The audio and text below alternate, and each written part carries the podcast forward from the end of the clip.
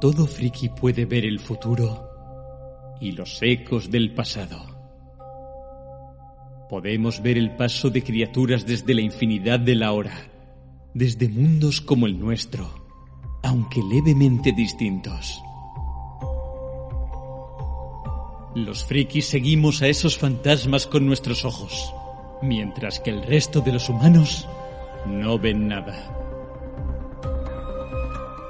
Pero si soñamos los suficientes, si un millar de nosotros sueña, podemos cambiar el mundo.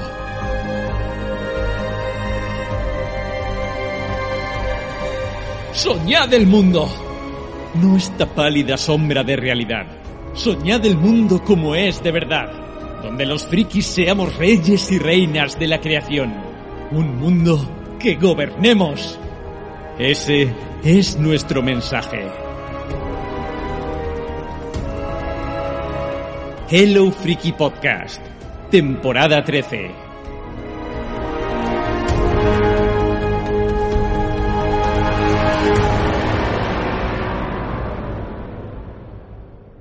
Pues nada, ya estamos aquí.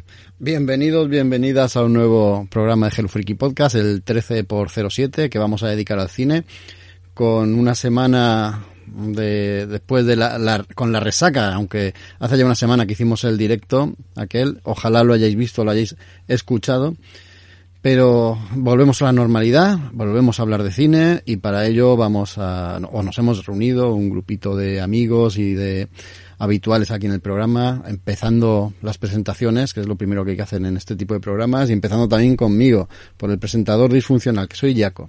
Me he juntado hoy, pues empiezo con Daniel Collado, que está a los mandos de la técnica. Daniel, ¿qué tal? Hola, Dire, buenas. Hola. Eh, Daniel Collado, así me llama mi madre. Ah, Daniel Collado, sube ahora mismo.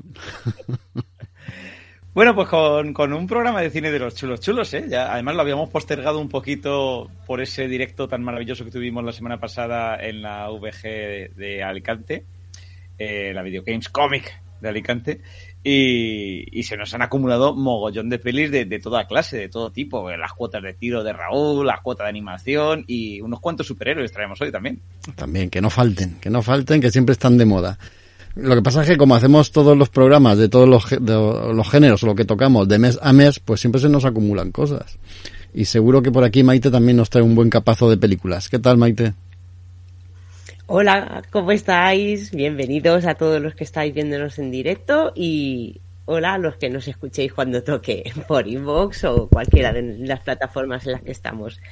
Pues eso es lo que ha pasado, que después de un mes tenemos tantas películas que ya después de ver el listado que tenemos estamos pensando que a lo mejor a la última no llegamos o si llegamos muy justita, porque ¿qué habías contado? 13, ¿no? 13 o... 12, 11 o 12, ya se, se me han ido... Yo, yo es que después del día se me van.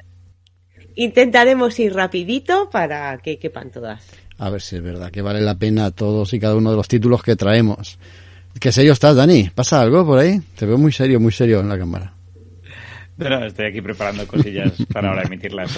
Seguimos, has disipado mi preocupación. A ver cómo pillo en, en, estado de seriedad o de lujuria festiva a Raúl Martín. ¿Qué tal, Raúl? Hola, Jaco. Hola, muy buenas diletantes. Pues yo estoy contentísimo con las pelis que voy a traer porque yo creo que el destino ha sido muy muy favorable conmigo, se ha portado muy bien y me ha permitido ver, eh, gracias a estas películas, pues que reuniones de tótems del género de acción, eh, un acento inglés súper genial y, entre otras cosas importantes también, ver cómo le hacen una paja a un presidente. O sea que, vamos, yo estoy completísimo. qué interesante, qué interesante. Luego nos tienes que contar más de eso. Vamos a ir a por la última persona. Hemos dejado lo mejor para el final. Marta, ¿qué tal? Oli, ¿cómo era? Hoy se me hace raro veros al otro lado de la pantalla por primera vez y bueno, de resaquita emocional y maldito octubre, ¿no? Que vienen todos estos festivales y, acúmulo de películas y viene Sitches y, y, viene todo y no sabemos ya qué traer. Otras temporadas eso es terrible porque no sabemos qué ver. Solo hay películas de estas de sobremesa en Netflix y ahora están los cines llenísimos y nosotros que no sabemos cómo filtrar. Pues tenemos que hacerlo de alguna manera para sacar adelante el programa. vamos a empezar. Ah, como ha dicho Maite, vamos a ir rapidito, así que no nos eh, entretenemos con más prolegómenos y nos vamos de cabeza a las face news, Dani.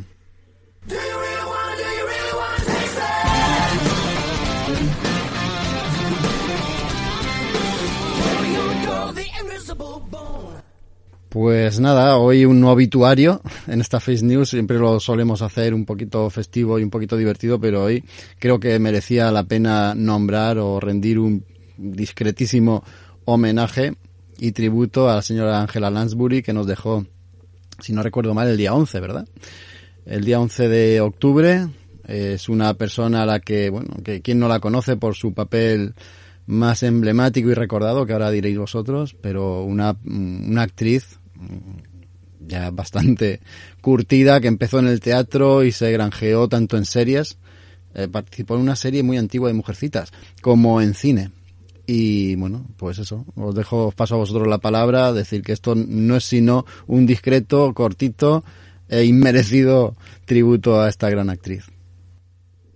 Yo solo decir que esa señora fue Jessica Fletcher, que supongo que es el papel que más reconoceremos los más viejunos, pero es que esa mujer, yo me crié con ella, o sea, yo me levantaba a no sé qué hora de la madrugada para haberse escrito un crimen, porque había en un momento que lo emitían, pero lo menos las 7 de la mañana o así, y yo me levantaba a esas horas solo para verla, y me encantaba jugar a, a investigar quién había sido el asesino, que luego ves que era imposible, porque siempre había pistitas que se sacaban de debajo de la manga, pero bueno, yo yo creo que esa mujer se ha cargado a medio a medio pueblo porque donde iba esa señora de vacaciones o a hacer cualquier cosita siempre fallecía alguien y yo disfrutaba muchísimo con esos asesinatos. Te iba a decir, Maite, que ahora te levantas para ver Juego de Tronos y en aquel entonces has escrito un crimen, ¿eh? ¿Cómo ha cambiado la vida? Está la vida pegada a la tele, qué triste, pero es cierto. Para mí siempre será la bruja novata, que estaba muy viciada esa peli de pequeña, la tenía en VHS y la ponía en bucle ahí con esa, esa mezcla de, de, animación con, con, acción real, ¿no? Con esos animalitos que jugaban a fútbol, me acordaré toda la vida. Y es una peli muy chula en la que siempre quise volar en una cama flotante por el cielo como esos niños de la peli y, era entrañable y encantadora, la verdad. Tanto remake de Mary Poppins y que no nos hagan uno de la bruja novata, ¿eh? Es bueno, mejor que no. no, no. No, pero un peliculón que es verdad que, que no tiene tanto yo creo que no tiene tanto fandom, ¿no? Como quizá Mary Poppins, o que cuando la gente piensa en pelis con animación y, demás, o integración de live action con animación, no se acuerda de esta peli, que era muy grande, muy grande. Eh, para mí, igual Jessica Fletcher y la señora Potts de La Bella la Bestia, por supuesto. es verdad que en castellano no la disfrutamos, pero bueno, tenía el mérito, decían, de haber llegado en un vuelo directa al estudio, grabar la canción del tirón y marcharse como una profesional. O sea que esta señora era toda una crack. A mí, para mí, fíjate, Jessica Fletcher junto con Pierce Brosnan y Dick Van Dyke, no sé si os acordáis de, pues Remington, Steel era la de Pierce Brosnan y Pronóstico Asesinato, o Diagnóstico Asesinato era la de Dick Van Dyke.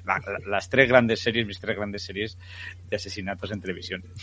Sí, pero luego si os fijáis en ese rango así de misterios, asesinatos y tal, eh, era un verso suelto porque eh, por la edad, por el físico, por era algo completamente diferente, ¿no? El personaje de Jessica Fletcher, ser mujer, ser ya una señora de mediana edad y tal, yo, creo que fue muy rompedor en la televisión. Yo por lo menos recuerdo que todas las otras series así de misterios que, que había o están protagonizadas por hombres. O, eso de haber alguna mujer, pues será la típica casi mujer fluero, ¿no? Hablamos 70, 80, así, ¿no? Donde se da mucho el prototipo sexualizado. Y Jessica Fletcher, yo creo que fue, sobre todo en el género del misterio, las cosas de asesinatos y tal, pues fue un personaje que se adelantó un poco a su tiempo, creo yo. Una precursora de los Fargo que hay ahora y todas estas cosas. Y además, eh, no estaba casada, ella viajaba hacia lo que le daba la gana, era para la época era una, una persona muy libre. Ella era escritora y donde quería se iba. Y eso tampoco se veía, porque normalmente las mujeres solían ser companion de, y aquí no, y aquí ella era la que llevaba todo el peso de la serie. Pues nada, vamos a, dejarlo aquí. Eh, lo que he dicho antes, sirva esto como homenaje y mención para, para Jessica Fletcher, que siempre estará en nuestros corazoncitos. Y vamos a pasar a las reseñas, pero antes, oye, tenemos que darle las gracias a Charlie Flash que nos manda saludos con un Pikachu ahí haciendo gesto de ok. Y, y de paso recordamos que nos podéis ver todas las semanas en directo, no solo en Twitch, también estamos en ¿dónde? En YouTube y, y en Facebook, Dani. Y, en Twitch, sí, Twitch, YouTube y Facebook, eso Perfecto. Y si no, pues donde nos estéis escuchando ahora mismo, que también puede ser a través de los audios de toda la vida, de los podcasts, en en iVoox, iba a decir iVoox, casi, casi meto la pata, en iVoox, en, en Spotify, en todos los eh, reproductores habituales. Bueno, pues vamos a empezar. Venga, que tenemos una lista. Como dije otra semana, no voy a decir el menú que tenemos preparado porque posiblemente algunas películas de las que están al final caigan y eso sí, hemos puesto las más potentes al principio. Empezamos con superhéroes, Dani, con Black Adam, que fuimos al estreno ahí intercambiando mensajes. Yo ya la he visto, pues yo estoy entrando en la sala, enseñándome ahí el ticket de Dani. No me cuenten nada, mamón. Juntos pero no revueltos. Claro, claro, ya. Tú salías y yo entraba justo en la sesión en versión original y que es la, única para la que había huecos, tengo que decirlo, porque lo, lo, ha petado este fin de semana la película. Y claro, me estabas spoileando. No, no spoileando, pero ya, ya poniéndome los dientes largos a un minuto de entrar en la sala, digo, calla, calla. Eso que ya sí. entro y lo veo. Eso sí, te está diciendo, ¿cómo me ha gustado, me ha gustado. Espero que a ti también, aunque algo hemos hablado y lo digo a sabiendas. Sí, es lo que te iba a decir, que efectivamente lo que no quería precisamente es que me impregnases de una opinión así, eh, bueno, no ir con, con ya la opinión construida, ¿no? Y ir un poco con la mente en blanco en este universo de C tan revolucionado que tenemos en los últimos años, donde parece que no hay un plan, donde se cancelan películas como eh, Batgirl, donde, bueno, pues no sabemos si se recuperará la esencia de, Zack Snyder o no. Y quería ir así con la mente súper en blanco. La verdad es que mm, lo voy a dejar en lo que te comentaba yo en uno de esos mensajes, Jaco, que te decía que me parece la peli más marvelita de lo que es este universo DC Warner, la verdad. Creo que han jugado un poco con eso y lo han hecho bien. Marvelita en los buenos tiempos de Marvel. Sí, además Marvelita en los buenos tiempos de Marvel. Yo, bueno, ese es otro debate que se puede tener o que podemos tener ahora eh, según hablemos de la peli, que es si es el momento o no de que Warner DC aproveche para reconquistar un poco las taquillas, ¿no? Sí, yo creo que este es el camino. Poco... Como, diría el Mandaloriano. Sí, yo no creo que no creo que Marvel, de, de, verdad, vuelvo, vuelvo al tema, yo no creo que Marvel esté eh, desgastada. Yo no creo que Marvel, yo creo que Marvel está experimentando. Marvel se ha tomado una fase 4 pues para aprovechar los presupuestos que tenía, abrir el abanico de series, de productos, de tal y, y e ir tanteando, de testearnos a nosotros como audiencia. Eh, pero es verdad que quizá ha flojeado y hay una gran parte del fandom, de un fandom gigantesco, pues que se ha bajado del, del carro, ¿no? Y bueno, pues abrir brecha de esta manera es una manera de, de, que ahora si Warner DC nos traen buenos productos, pues empiecen a, no sé, a compartir el melón de las taquillas. Sí, no disculpes a, Mar a Marvel que aprovechas la coyuntura para lanzarle flores o ponerle un, una red debajo del estropicio que está haciendo últimamente. Bueno, va, vamos a retomar Black Adam, empezando un poco por las sensaciones. A mí me pasaba, igual que a ti, ¿no? Quería ir a, verla sin impregnarme de, de, de, de esas eh, opiniones que dicen que es fantástica o al contrario, que dicen que es una basura, porque mm, quieras que no, puedes ir eh, un poco pre predestinado, ¿no? Condicionado, sí, a, efectivamente a que te guste o no te guste o al revés, ¿no? Si vas condicionado de que te han dicho que es mala, te va a gustar per se.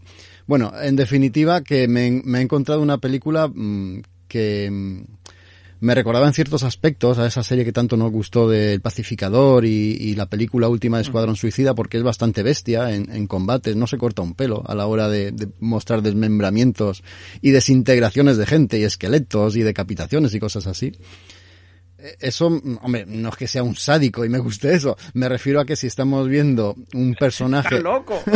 del, hombre, un poco sí lo soy, hay que reconocerlo.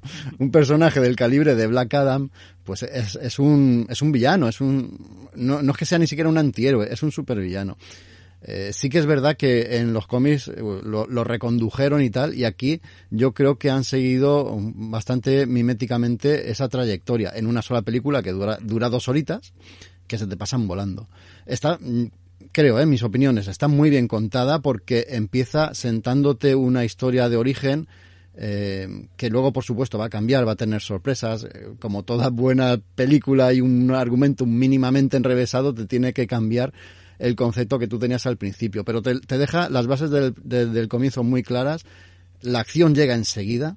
Ves a, a, a Black Adam, al señor Dwayne Johnson desatado desde el inicio y a partir de ahí es, es, es un carrusel, es un cómic, es directamente un cómic en imágenes. Eh, la Sociedad de la Justicia me encantó. Mira que faltaban más personajes, solo salen cuatro, pero lo bordan, creo que lo bordan. En cuestión de efectos especiales, se nota que hay mucho tiempo de postproducción, que se han le han dedicado tiempo, no lo han hecho así con prisas, como otros productos que no voy a mencionar últimamente, para no volver con los paralelismos, pero es que no tiene muchos fallos en, ese aspecto y son escenas muy espectaculares, muy bestias, muy rápidas, que no cantan apenas. En algunas ocasiones sí que sí que le puedes sacar algún pero y algunas pegas, pero mm, no desentonan en ningún momento. Y mira que tiene escenas de acción a porrillo.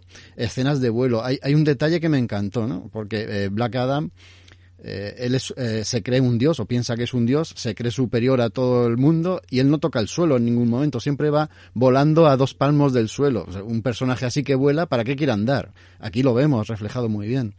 Hay un montón de detallitos en ese aspecto que creo que calcan la personalidad de este tío y la llevan muy bien a, la pantalla. Luego tiene interacciones con los humanos, eh, con los que eh, crea amigas y crea lazos que, bueno, son un poco el alivio cómico y la conexión que él tiene con la gente para que luego el personaje cambie. Pues tiene una evolución lógica, creo que no desvelo nada si lo digo, ¿no? Y que da juego a que vaya creciendo en la misma película y hacia un futuro pues también tenga cierta proyección. No sé, Dani, si quieres te dejo paso a ti para que sigas aportando, sumando y añadiendo cosas. Claro, tampoco quiero aportar demasiadas, no sea que se me resbale algún spoiler y destripemos eh, cuestiones de la película. A ver, si me gusta, como dices tú, la un poco la, representación que han hecho de, de, Black Adam, de, como dices tú, este villano que no llega antihéroe, que es verdad, que en los últimos tiempos, pues gente como Job Jones y demás le han dado un poco una vueltita de tuerca, que a mí me daba miedo eh, el ver cómo Dwayne Johnson, la roca, iba a plasmar, ¿no? Eh, no sé, me parece una persona tan carismática que además se mueve muy bien en tiempos recientes entre, bueno, es verdad que tiene eh, producciones más serias, como esta serie que tiene en HBO, que no me acuerdo, creo que hemos hablado de ella, en la que representa a un agente de la NFL eh, norteamericana y demás, eh, pero, jolín, le hemos visto en cositas como Jungle Cruise, pues eso, películas de un ah, tinte más familiar, mm. eh, eh, más divertido, ¿no? Y de, yo no sabía, bueno, con qué perfil de Dwayne Johnson quería jugar DC, ¿no? Y Warner. Le he visto, bueno, creo que le encaja muy bien, o sea, al final es una mole de músculos con un puntito serio y con un humor negro, nunca mejor dicho, que le pega muy bien este Black Adam.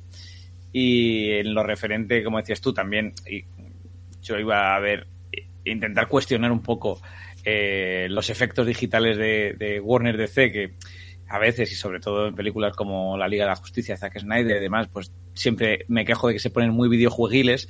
En general me parece que están, son excelsos, o sea, están maravillosamente eh, plasmados o renderizados esta vez, pero sí que me vuelvo a quejar de que hay un punto de la película, ya digamos en la traca final, en la que los combates son tan épicos y bueno, yo, yo sé que las escenas también creo que es un nuevo lenguaje cinematográfico, ¿no? Eh, quizás nosotros estamos acostumbrados a otro tipo de, de largometrajes y las nuevas generaciones a las que van muchas veces enfocadas estas películas del género superheroico pues están acostumbradas a jugar pues eh, eso a un Injustice no es que había momentos que yo decía no sé si estoy viendo Black Adam o jugando al Injustice ¿no?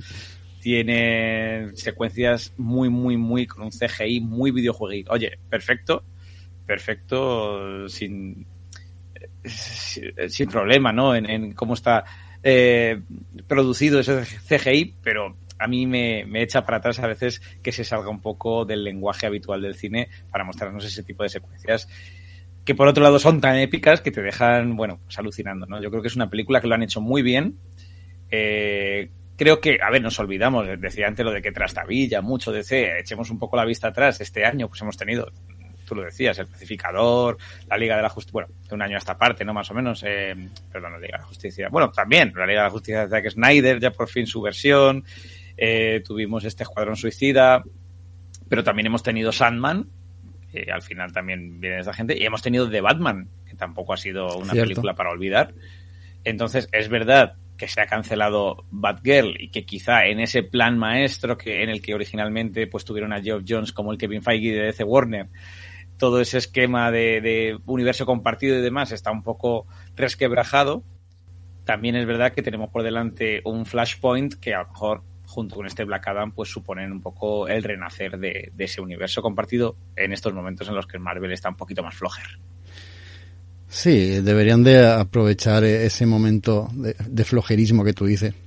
Eh, tenemos otro acierto de Warner este año y es el no estreno de Batgirl, porque si es cierto que era tan mala, creo que, que han, han obrado correctamente ocultándola y guardándola pues junto al videojuego de ET para que nadie lo encuentre. ¿No? y si este Enterrada. claro y si es verdad eso que decían los accionistas de Warner en la, famos, la famosa reunión que tuvieron y tal que quieren reorientar y darle un impulso especial al universo cinematográfico de sus cómics DC creo que este es un buen camino y quizás sí que sea cierto después de ver Black Adam además tiene un final tiene una escena post créditos que no vamos a decir que fue rodada después de esa reunión de accionistas para darle ese impulso, ¿no? Lo último que rodaron de la película y hace poquito fue esa escena en, de postcréditos. Que por eso Justo esa escena es la que nos lleva a pensar un poco que quizá esta película y eso, y Flashpoint, pues sean las que empiecen a abrir las puertas a, una, a un nuevo plan, a una nueva estrategia, ¿no? Mm. Desde luego, a- en lo que respecta a esta película, lo hacen muy bien. Y de hecho, pues también, como decías tú antes, abre un poco las opciones miles a esa sociedad de la justicia que también plasmada queda en esta peli. Eh, bueno, yo fui con gente a verla que me decía, ¿y qué hace Pierce Brosnan, este señor tan anciano? hace, Semi-decrépito ya en hace, esta película. hace un papelazo, ¿eh? Como Doctor Extraño de DC, pero es que es el Doctor Extraño de DC, es que Doctor Extraño viene de ahí. Claro. Claro, claro, sí, eh, esto también lo hablábamos tú y yo, que al final cogen personajes como Atom Smasher, Doctor Fate y Hawkman y vienen a ser un poco... Claro, es, es, es la pescadilla que se muerde la cola, ¿no? Es verdad que Marvel siempre se inspiró mucho en determinados personajes de DC, los reinventó y ahora en el universo cinematográfico Warner DC tiene la oportunidad de coger y meternos en una cierta zona de confort, ¿no? Donde podemos ver pues un Atom Smasher que puede parecerse a, al Ant-Man actual de Marvel, un Doctor Fate que tiene ciertos aspectos similares al Doctor Extraño que vemos en Marvel y un Hawkman que tú y yo lo discutíamos, pero a mí me recuerda bastante también pues a un Black a un Panther. Black Panther. Sí, se lo han llevado a ese terreno, ¿no? Al final, eh, Carter Hall tiene como muchos elementos que sobre la teoría pues son bastante similares, ¿no? A, a lo que pueda tener la mitología de T'Challa. Y bueno, pues es un Hawkman a tener en cuenta y la verdad es que para mí también ha sido uno de los personajazos de la película y esa rivalidad con Black Adam que tienen a lo largo de todo el metraje es, es una bestialidad, ¿no? Está deseando que se, que se lancen mamporros. que se den de puñetazos. Además, eh, para no alargarnos demasiado, ¿no? Las escenas de acción me parecen que están muy bien rodadas. La, la primera con ese Painted Black de los Rolling Stone, acompasando la Bueno, la música con, con el combate, me, me parece alucinante. Y luego tiene unos Sí, ahí cuantos... Jaume Colet Serra, honor, honor patrio, eh, la verdad es que lo ha hecho muy, muy, muy requete bien. ¿eh? Lo borda. Pues no sé si tú quieres decir algo más. Yo la recomiendo a, bueno, es para verla en familia. Porque los niños de hoy en día ya están, están espabilados, están descuidados de estas masacres. Y además es, es, es divertida. Tiene esos puntos de humor que en Marvel ya llegan a, bueno, jo, jo, lo siento volver con la analogía con la casa contraria, ¿no? En Marvel ya, ya empiezan a cansar tanto humor metido constantemente. Aquí está medido. Sí que hay esos golpecitos de humor, chistes, pero es que mmm, sí que vienen a cuento o están bien encajados, ¿no? Después de tanta tensión y tanto puñetazo, justo. pum. Eh, igual que pasaba con Pacificador, exactamente lo mismo. Es el tono adecuado que, por ejemplo, hubiese hecho, eh, yo sé que está Taika Waititi de fondo, Thor, detrás claro. y demás, pero este es el tono que quizá tendría que haber tenido Thor, eh, uy, Thor, Thor Love and Thunder.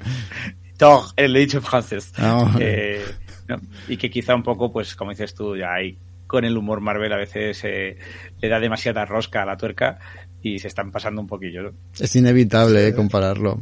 Raúl, Se perdón. me, se me ocurre una pregunta que haceros. Eh, ¿ahí ¿Es necesario haber visto la película de Shazam para mm, poder seguir esto? Al fin y al cabo, teorías son, Nada. son se- secundarias. Bueno, Ni- son, teorías son personajes Sí. que proceden del mismo lugar. Mm.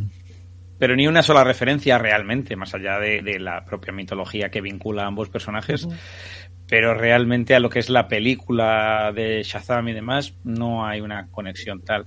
Lo que sí hay, eh, y lo hablábamos también Jaco y yo, son fuertes conexiones con pues producciones recientes del universo DC, ¿no? Y tenemos un personaje que, bueno, lo decimos, porque está ahí desde el principio, como es Amanda Waller, que al final un poco también asientan eh, la acción de esta película y te la ponen ya un poco en el contexto de películas, pues eso, como el Escuadrón Suicida más reciente, ¿no? Lo cohesiona todo, es la Nick Furia de, de este universo DC. Es la Nick Furia de aquí, sí.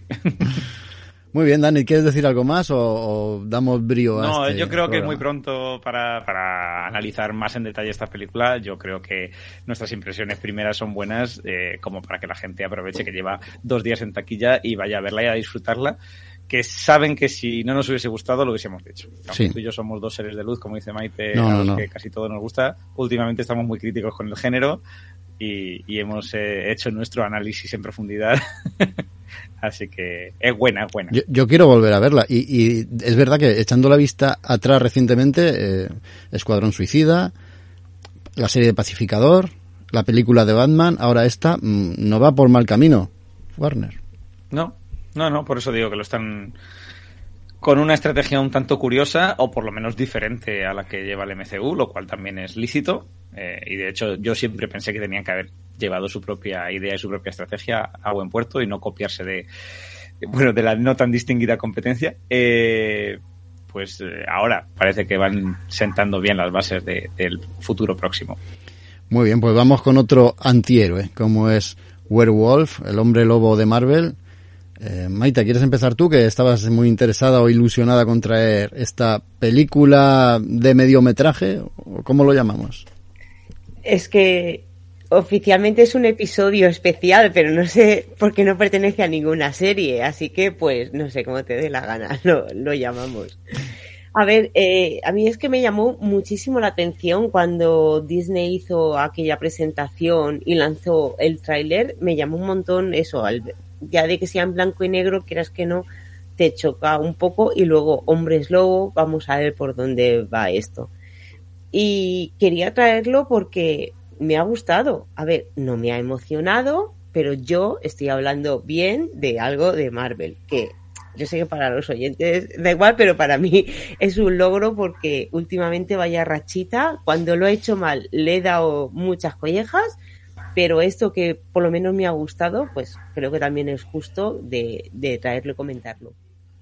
Bueno, pues este especial está dirigido por Michael Giacchino, que en realidad eh, este hombre es compositor ha compuesto la música de Ratatouille, de Rock One, de la peli de Star Wars, eh, o de Batman, que justo la comentabais, pues este hombre le ha hecho la banda sonora. Y es la primera vez que dirige y, por supuesto, también hace la banda sonora de este especial. Está escrito por Heather Quinn, que trabajó en la serie de Ojo de Halcón, que yo sé que a ti, Jacob, fue una de las más, de las que más te gustaron de todo esta serie de series que trajo, que ha traído Marvel. Y Peter Cameron también ayuda con, el guion. Y trata sobre, es un grupo secreto de cazadores de, de monstruos que se reúne en un castillo antiguo que pertenece a la familia Bloodstone porque el líder de esa familia, de ese grupo secreto, eh, ha fallecido. Y entonces a ese funeral acuden los cinco mejores cazadores de monstruos porque de ahí saldrá el nuevo líder que va a, liderar, evidentemente. Y para saber quién es el que va a hacerlo, pues tendrán que capturar un monstruo que han liberado por allí por un laberinto, que lleva puesta una joya, una joya, una reliquia, y quien consiga esa reliquia, pues será el líder de, este grupo de, cazadores. Y en esto, que mientras que están presentando un poco los hombres que van a participar en este evento, estos cazadores, llega una chica que es Elsa, que es hija del fallecido, que por linaje debería haber sido la siguiente en la sucesión de, para liderar esto, pero que como que no estaba de acuerdo, no se sabe por qué, porque tampoco lo explican, pero es que tampoco hace falta, pues dejó, eh, se fue, dejó el grupo de cazadores, se distanció mucho de su padre y pasó completamente del tema. Y entonces ahora viene al funeral y quiere optar al puesto como, como una más. Y no sé, yo poco más voy a decir de lo que es el, la reseña, o sea, de lo que es la sinopsis, porque es que dura 50 minutos, o sea, es tan cortito que si encima desvelo un poco más, pues os vais a enterar de todo. Así que yo la quería traer, ya lo ha dicho Jaco, me, yo me bajé del carro de Marvel hace tiempo, pero me llamó, me llamó mucha atención este especial cuando vi el tráiler y sobre todo también porque era una peli corta. No era ni una serie, ni eran 18 episodios, ni nada. Y iba con la intención de ponerla, de verla. Y si no me gustaba, quitarla sin ningún remordimiento, porque ya no tengo ningún tipo de remordimiento en si algo no me gusta, dejarlo a mitad. Pero oye, me gustó porque da gusto ver cosas nuevas, cosas originales, que no parece una serie o una película copiada de otra donde este tipo de proyectos así un poco más independientes y que no están englobados dentro de ese canon tan estricto que tienen, dan un poco más de libertad a los creadores y, salen este tipo de, cositas. Tiene una estética chulísima a esas pelis de monstruos de la Universal, eh, homenajea a, películas de, de Bela Lugosi o de Boris Karloff en, en cuanto a esa estética se nota mucho en la iluminación, en cómo juegan con las sombras sin desvelar nada.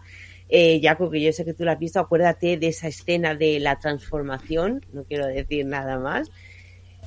Eh, como las, las sombras eh, es el elemento principal de, de, esa escena. Y es que si te pones a parar un poquito y lo piensas, esta peli en color no hubiera funcionado para nada. O sea, le va fenomenal al tipo de historia, tan, tan homenaje a esas pelis de los años 40, a lo mejor 50, que, que, intenta homenajear.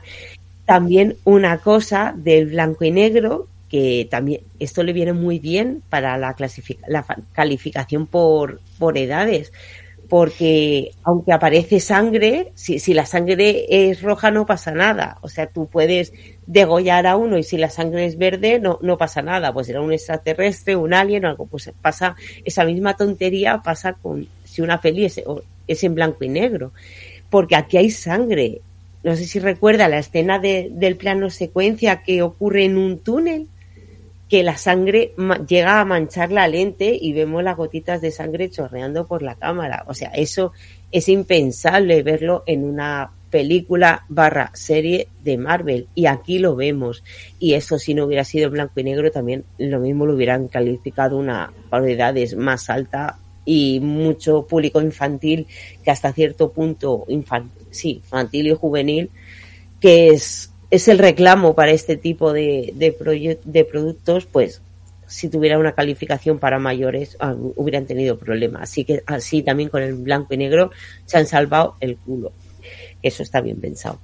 Luego tiene personajes. Bueno, ahí te iba a decir, Maite, perdona que, que Sam Raimi también nos sorprendió con, con la secuela de Doctor Extraño en términos de violencia. ¿eh? A mí, por ejemplo, me sorprendió que Marvel pues permitiese determinadas cosas para un público más bien joven que aquí no me ha sorprendido tanto un poco por, por el, tipo de especial del que hablamos y el género un poco de terror, ¿no? Que también es verdad que lo de San Raimi. O sea que yo creo que Marvel ya se va permitiendo ciertas licencias con respecto a la violencia y a la sangre que antes no, no se permitía. Sobre todo es lo que he dicho, porque esto es algo diferente. Es, es algo a ver, no va a revolucionar la televisión, ni muchísimo menos, pero bueno, por lo menos se ha salido de ese senderito que mm. tenía tan marcado y que eh, si no ves 18 cosas antes no vas a entender esto. No, ¿qué va? O sea, dura 54 minutos y punto. Te cuenta una historia que es resultona, con sus cosillas, porque no es perfecta, sí, yo eso lo entiendo. Pero que no necesitas saber nada para verla y entiendes perfectamente que sí, y que si eres conocedor de los cómics, pues, como siempre, va a ser un plus, porque vas a reconocer a lo mejor el personaje, había uno que iba vestido de blanco, que yo no tengo ni papa de quién es, que supongo a lo mejor vosotros podréis contarme sí, o a lo mejor es inventado, pero es que me da igual, porque la historia la entiendo por sí sola. Y todas las series, ya sé que es de cine, pero es lo último que, que digo porque es que esto lo englobo casi, es eso, no sabemos si es serie, peli o qué. Todas las series de Marvel pegan de lo mismo, o sea, exceso de, de capítulos, tramas alargadas que en el fondo no llevan a ningún sitio y yo agradezco estas pequeñas cositas que como mínimo son tienen más libertad creativa. No inventan la rueda, pero por lo menos no me han dado ganas de quitarla. No sé, a mí, a, mí me ha gustado bastante. ¿Recuerdas lo que comentaba nuestro compañero Álvaro Gecko también este verano, que compartíamos un poco, que era eh, la, la, opinión de que muchas de las series que hemos visto en esta fase 4 se podían haber quedado precisamente en sus pilotos? Y yo creo que esto es lo que vienen a ser un poco estos, o sea, pilotos de presentación, ¿no? Es lo que vienen a ser estos especiales, que ahora tenemos este Werewolf by Night, pero se está hablando por ahí de uno similar para Nova, para presentar a Nova, otro para presentar los orígenes de Estela Plateada. Y a mí, de verdad, esta idea me gusta. Es decir, aprovecha un presupuesto en condiciones, no me llegues a hacer un largometraje, lánzamelo en Disney Plus, pero hazme algo que no eh, requiera de seis episodios de relleno para contarme una historia que al final puede ser contada en dos capítulos, que me voy a quedar solo con el primero y el último, ¿no? Ha pasado con Miss Marvel, ha pasado con She-Hulk también. Entonces, bueno, yo creo que yo esto, este plan de los especiales, por ejemplo, mm, me gusta. Y a mí este World by Night, por ejemplo, me gustó mucho. Eh, por, por, la vuelta de tuerca que dices tú que le dan un poco, por poder jugar precisamente con que al ser un especial, oye, podemos hacer cosas que a lo mejor en cine o en series no nos vamos a poder permitir. Así que yo soy muy pro especiales. Y ahora esperar el de Navidad, el de Guardianes de la Galaxia. Miedo me da. ahora... Ya me da más miedo. Miedo, miedo me da. Por... He visto algunos funcos y miedo me da. No, no, digas que te han hecho spoiler los propios eh, Espero que no, por, espero que no, no, no es la primera vez que los hacen, pero espero que no sea spoiler porque si no me van a dar ganas de quemar las sedes de Marvel Studios. Eh, yo, yo he visto también este especial de Werewolf by Night, eh, le tenía muchas muchas ganas y al mismo tiempo mucho miedo. A mí el personaje me gustaba de, de crío cuando lo publicaban ahí en los cómics de Vértice. Era un personaje raro, ¿eh? un personaje atípico, un, monstruo escapado de, de, los, de las películas clásicas y que se había metido directamente en el universo Marvel y siempre me llamó mucho la atención. Eh, estaba esperando a ver qué hacían con él. Creo que no está, no está nada mal. Han aprovechado ese rara avis que, que, que es eh, la estética ¿no? Tan, tan, particular que tiene ese blanco y negro, muy bien llevado. La historia tampoco es que sea para volverse locos, pero, pero bueno, entretiene, se te pasa esa horita escasa volando y, y aprovecha, insisto, en, en, presentar un personaje que se sale de la norma. Mi pregunta es, ¿qué recorrido va a tener este personaje dentro del universo cinematográfico Marvel? ¿Se va a quedar aquí? El año que viene nos presentan otro especial. Encima sacan a otro personaje, yo creo que clásico, eh, que no voy a decir cuál es, ¿no? Es un poco verde y grandote y fangoso, pero no voy a decir cuál es. Lo, lo sacan y lo presentan también aquí y, y, claro... La cosa del pantano, seguro. Sí, más o menos. ese, ese.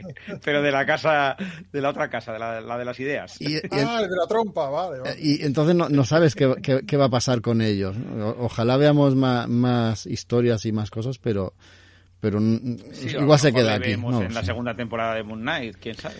También... Claro, puede ser. Puede ser. Eh, esos personajes que... empiezan a hacer ya cábalas de esas, yo me quedaré con lo que acabo claro. de ver y fuera que es lo de siempre, me da pereza en, pe en, pensar en todo lo que debería de ver antes para enlazar con la siguiente peli. Y, y, y, que este, esta, esta peliculita corta también tiene el encanto de que guarda muchos misterios, no sabes exactamente de dónde viene el personaje, no, eso está bien, que lo dejen ahí en el aire mm. y que, que, no tenga que venir todo mascado y explicado. O sea, a, mí, a mí también me resultó bastante simpática esta peliculita pero me quedo con esa duda, ¿no? De qué va a ser de este personaje. ¿Tú la has llegado a ver, Raúl?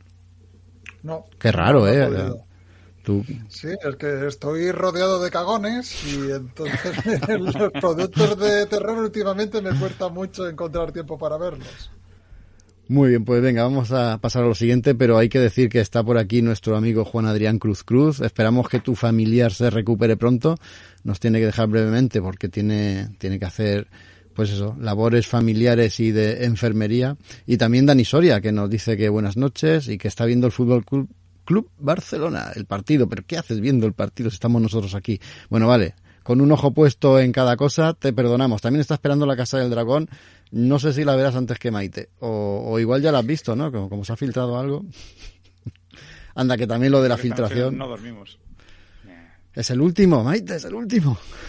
déjame que, que me ansio. emocionada y a punto de llorar porque me toca esperar dos años. Me cago en la leche. Sí, nos va a tocar el libro. ansiedad porque bueno, el capítulo bueno ya lo has visto, seguro. ¿eh? Fue el 9. Bueno, cada uno tiene el suyo, Raúl. Hay gente que es el 7. El 7 muy bueno también. es que todos tienen momentazos. Estamos hablando. Estamos hablando de cine. 10 capítulos de ansiedad llevo yo. Tren bala, Raúl, que hoy me he quedado a esto de verla. Ah, pues nada, yo creo que, te hubiera gustado. Mm, vamos a hablar de un blockbuster de verano que pues, se ha perdurado y todavía los creo que si no está en cartelera estaba hace bien poquito eh, cómo han cambiado los tiempos. Un blockbuster que no es una peli de superhéroes, al menos oficialmente no lo es, pero cuenta con la dirección de David Leitch, el director de Deadpool 2, y entonces pues ahí un poquito sí que sí que tenemos una estética bastante a los superhéroes. Eh, un poco decir a la gente, porque claro, esto no es ninguna franquicia, ni una EP, ni nada, de, qué va esto, ¿no? De, de Tren Bala.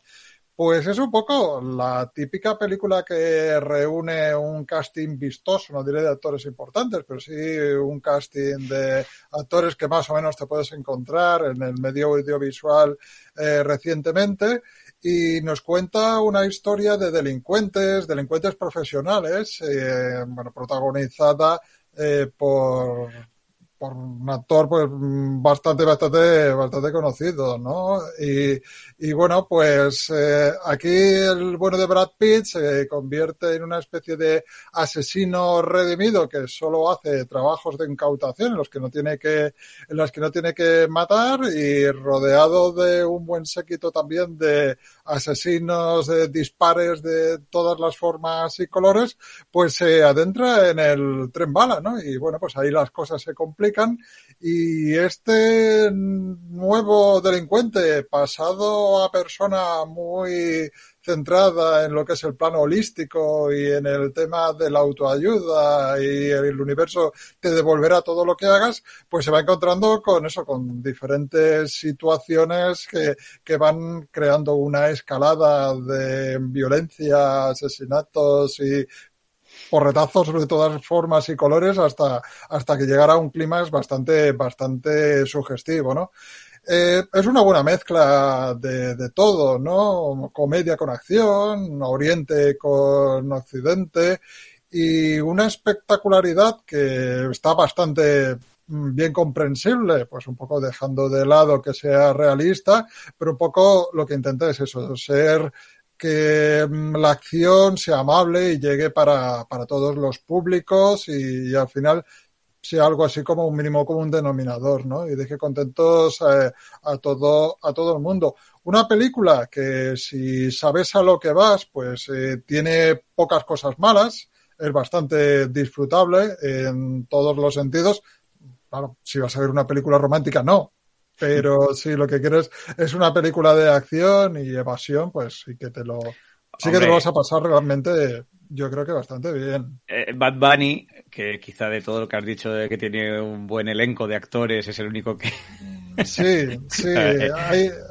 Hay, yo creo que ha habido dos tropezones en esta película. Es contar con este, él se llama a sí mismo cantante, yo Eh, y luego también poner una canción de Alejandro Sanz, algo bastante imperdonable también desde mi punto de vista, pero bueno, son cosas. La bueno, no, la hago yo, no la hacen para mí y hay cosas que, tienes que, que, tienes que ajustarte.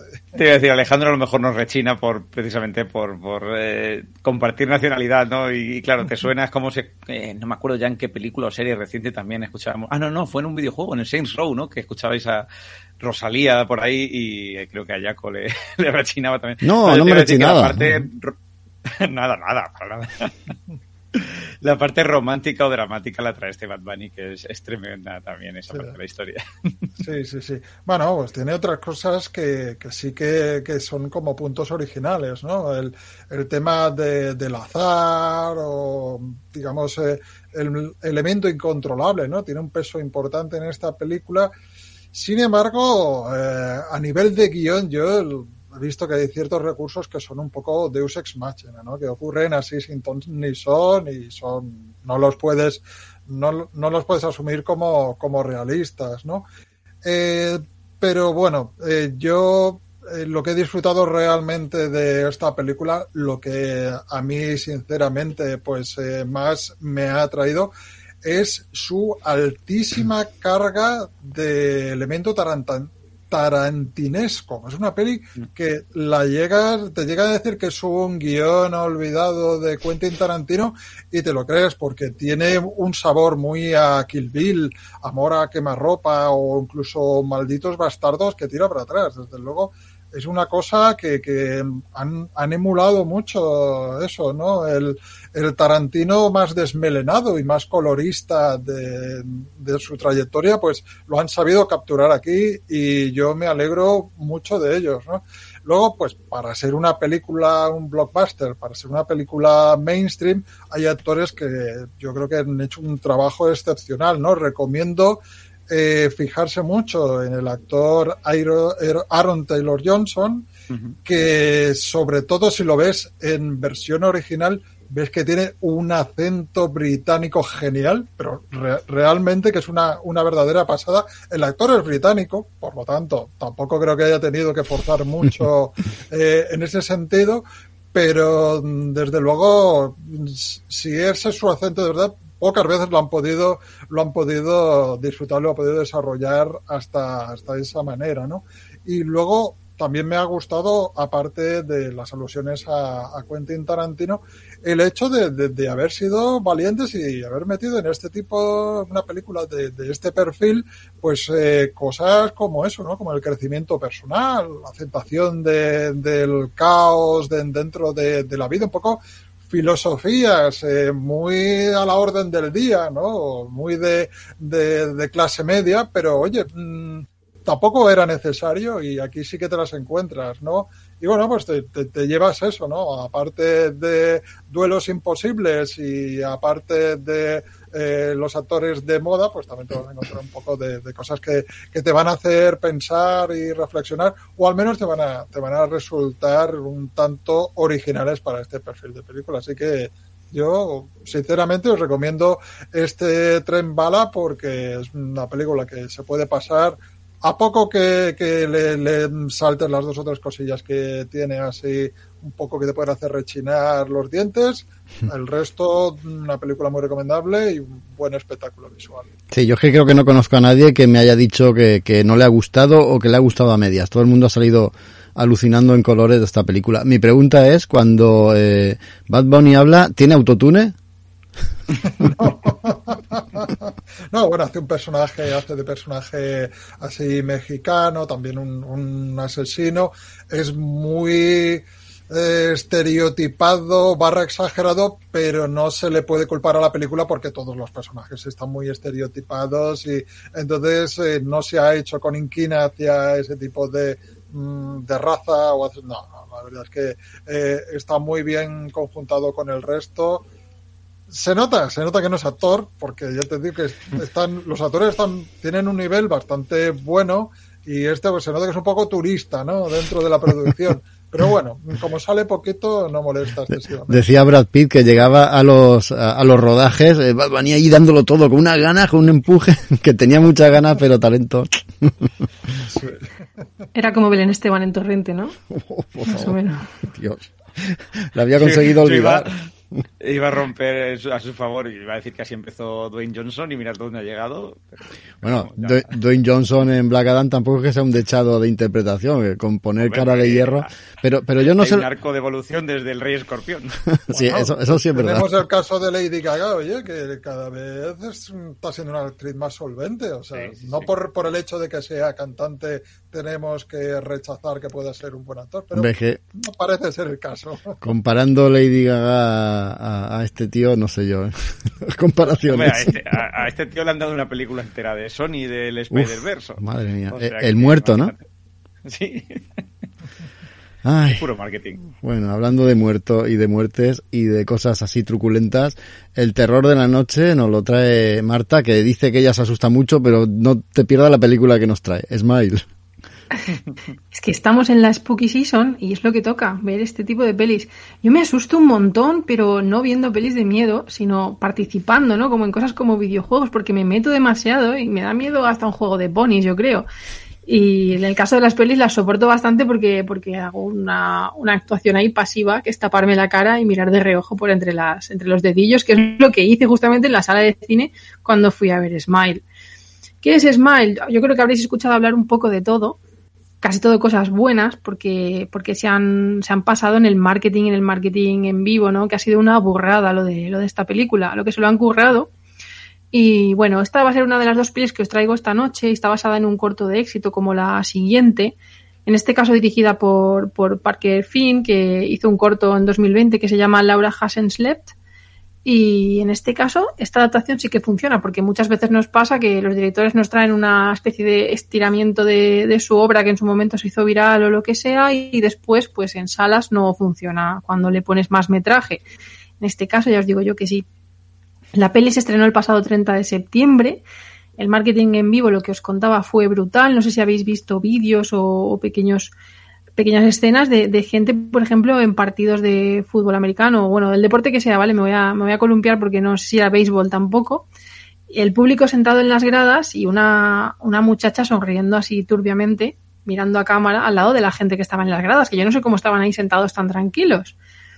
Y, y, bueno, han hecho mucho, mucho marketing y al final eso te lleva a veces a ver la peli a la sala, pero a veces luego se desinfla lo que, lo que es, no es el caso es lo que cuentan muchos que es un tren de la bruja, pero bueno, voy a ponernos un poco en contexto sobre lo que va. Nos, nos cuenta como una psiquiatra, que es Sosie Bacon, que la hemos visto en otros sitios como en Mar of Eastone y así, que lo hace muy guay, la verdad, el papel. Es una psiquiatra que tiene una experiencia traumática con una paciente que dice que está viendo entidades que otros no pueden ver y, bueno, esa paciente, los primeros minutos de metraje de la película son brutales, entra directamente a saco sin meterte en introducción, como quien dice, y te ya directamente dices, vale, ya sé a lo que voy aquí.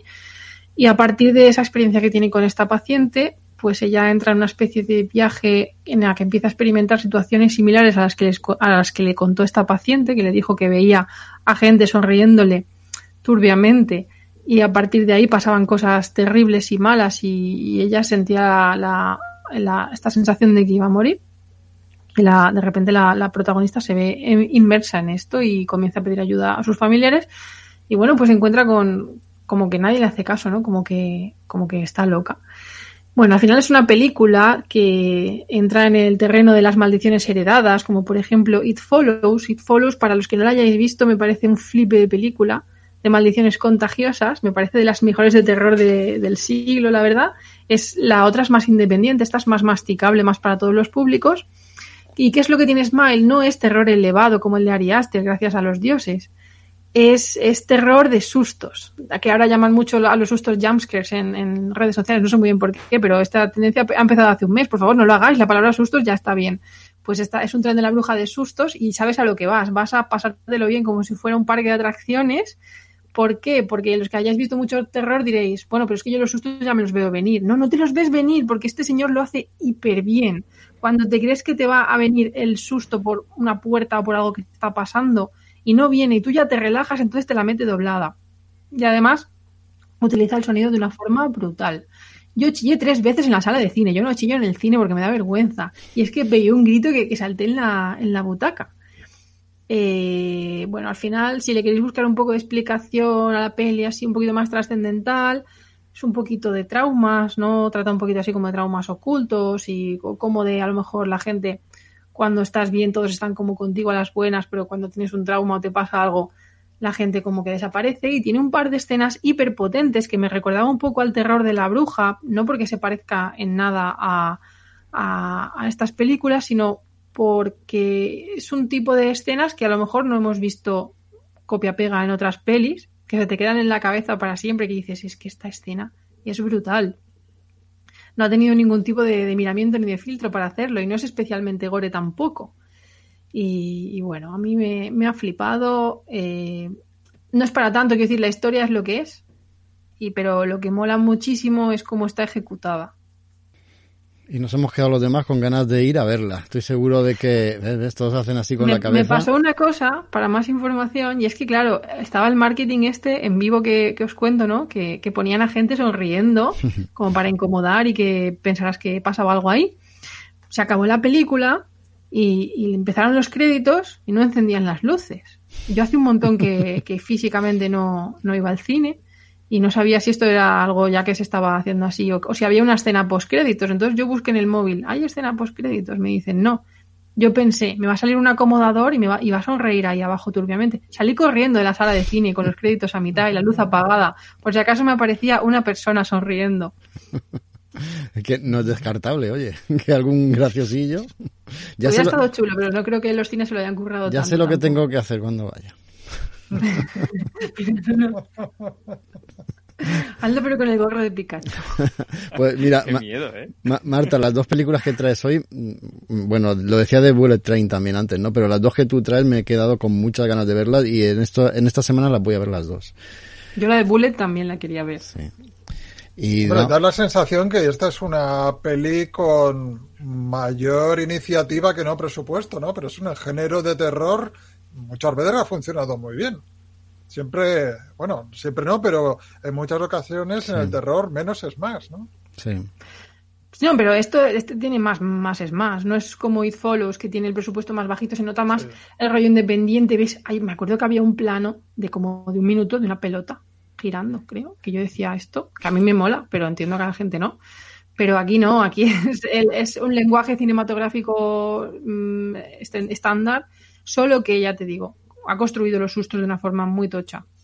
Esta hay que apuntarla. Y Terrifier 2 también, ¿eh? La podemos haber traído, que le están poniendo también bastante, bastante potente. A ver, vamos a pasar. Nos vamos a la ciencia ficción, Dani, Intergalactic. Mm, no. En realidad no. Dices de amor, no, estás de amor. Pero, Con ese nombre. Claro, pero me he quedado ahí un poco porque yo es lo que pensé también cuando, cuando leí el, el título por vez primera.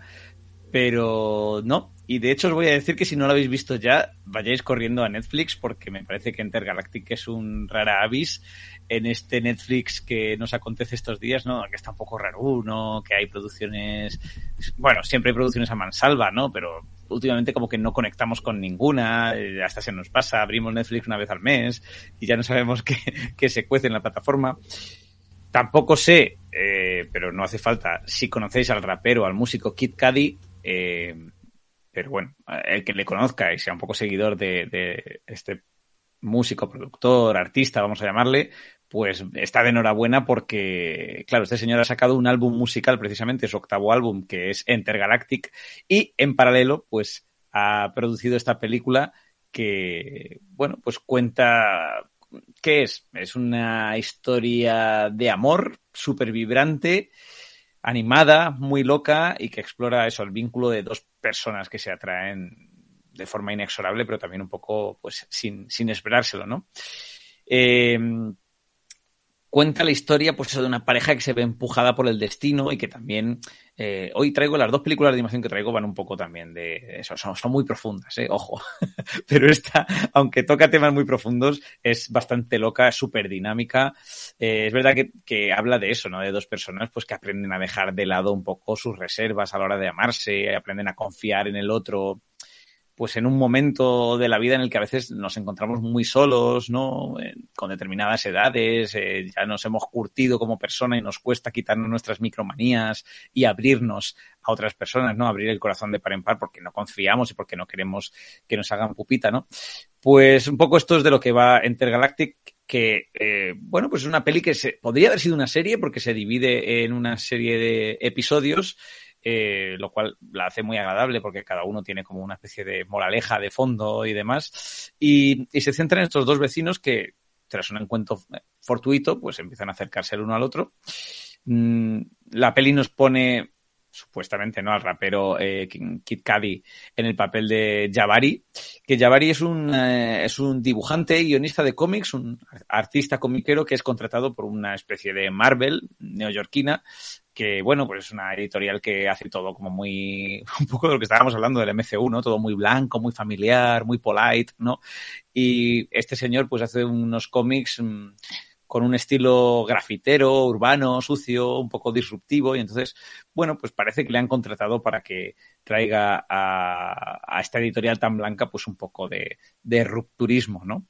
Em, gracias a este contrato, pues eh, gana más pastuca y entonces se muda a una zona más chachi de Nueva York, que es Tribeca, y bueno, a un apartamento de estos, los típicos apartamentos que solían ser naves industriales reformadas, así, eh, muy chulo, y allí conoce pues a Meadow, que es su vecina, que es una fotógrafa pues cuyos gustos eh, por el arte, la música y también hay que decirlo por los porros, pues eh, y la comida vegana eh, son algo mm, nuevo para Jabari y que además la pone un poco en la antítesis de lo que era la exnovia de este chico, Carmen, que era pues una graduada de la Universidad de Nueva York, en cuyas paredes de la habitación y redes sociales pues solo había frases motivacionales, ¿no? Ya os hacéis un poco una idea del, perfil de persona que era su ex. Con lo cual, pues conoce a Meadow, que es mucho más, no sé, espiritual, loca, diferente y tal, y pues el amor está en el aire.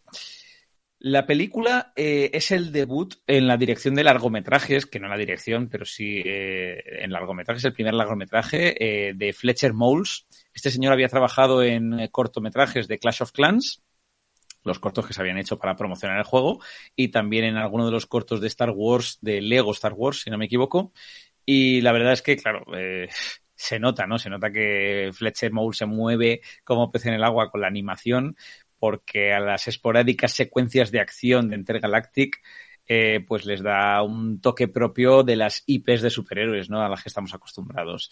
Eh, le da pues eso, un, enfoque de color súper denso, ¿no? Muy del tipo anime también, aunque bueno, también tiene ciertos toques de eh, las más contemporáneas películas de Disney y Pixar, pero sobre todo, y los que estáis viendo este directo, si estáis viendo un poco las imágenes que estamos compartiendo, os daréis cuenta de que Intergalactic recuerda plenamente a esa peli que tanto nos flipa, eh, animada de Sony, de Spider-Man, que es Into the Spider-Verse, ¿no? Eh, pero mucho, muchísimo, ¿eh? una locura. Eh, casual casualidad, probablemente, ¿no? Al final son los tintes de, bueno, personajes afroamericanos, neoyorquinos, estilo grafitero y demás, que bueno, también tenía la película de Into the Spider-Verse.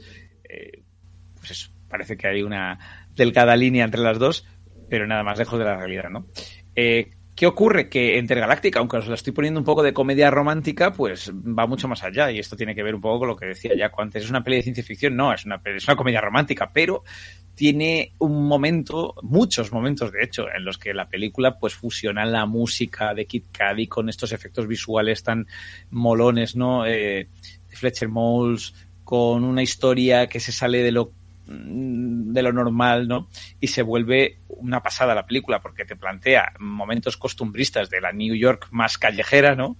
Pues eh, entremezclados con escenas oníricas eh, y psicodélicas, ¿no? También potenciadas por el consumo de estupefacientes que tienen los personajes, eh, pues, y donde también tiene su importancia el personaje que dibuja Jabari, que es Mr. Rager, que es así como una especie de me acuerdo cómo se llamaba el antagonista del juego de Spider-Man de Sony, Mr. Negative creo que era, ¿no? Pero es una, una especie de, pues eso, antihéroe eh, de ese palo y, todo se mezcla, ¿no? Entonces en estas escenas soníricas sí que son muy fantásticas, muy videocliperas, o sea, la peli tiene un rollo videoclipero potentísimo, ¿no? Pero eso, ya digo, pues para envolver lo que es una comedia romántica afro de manual, ¿no?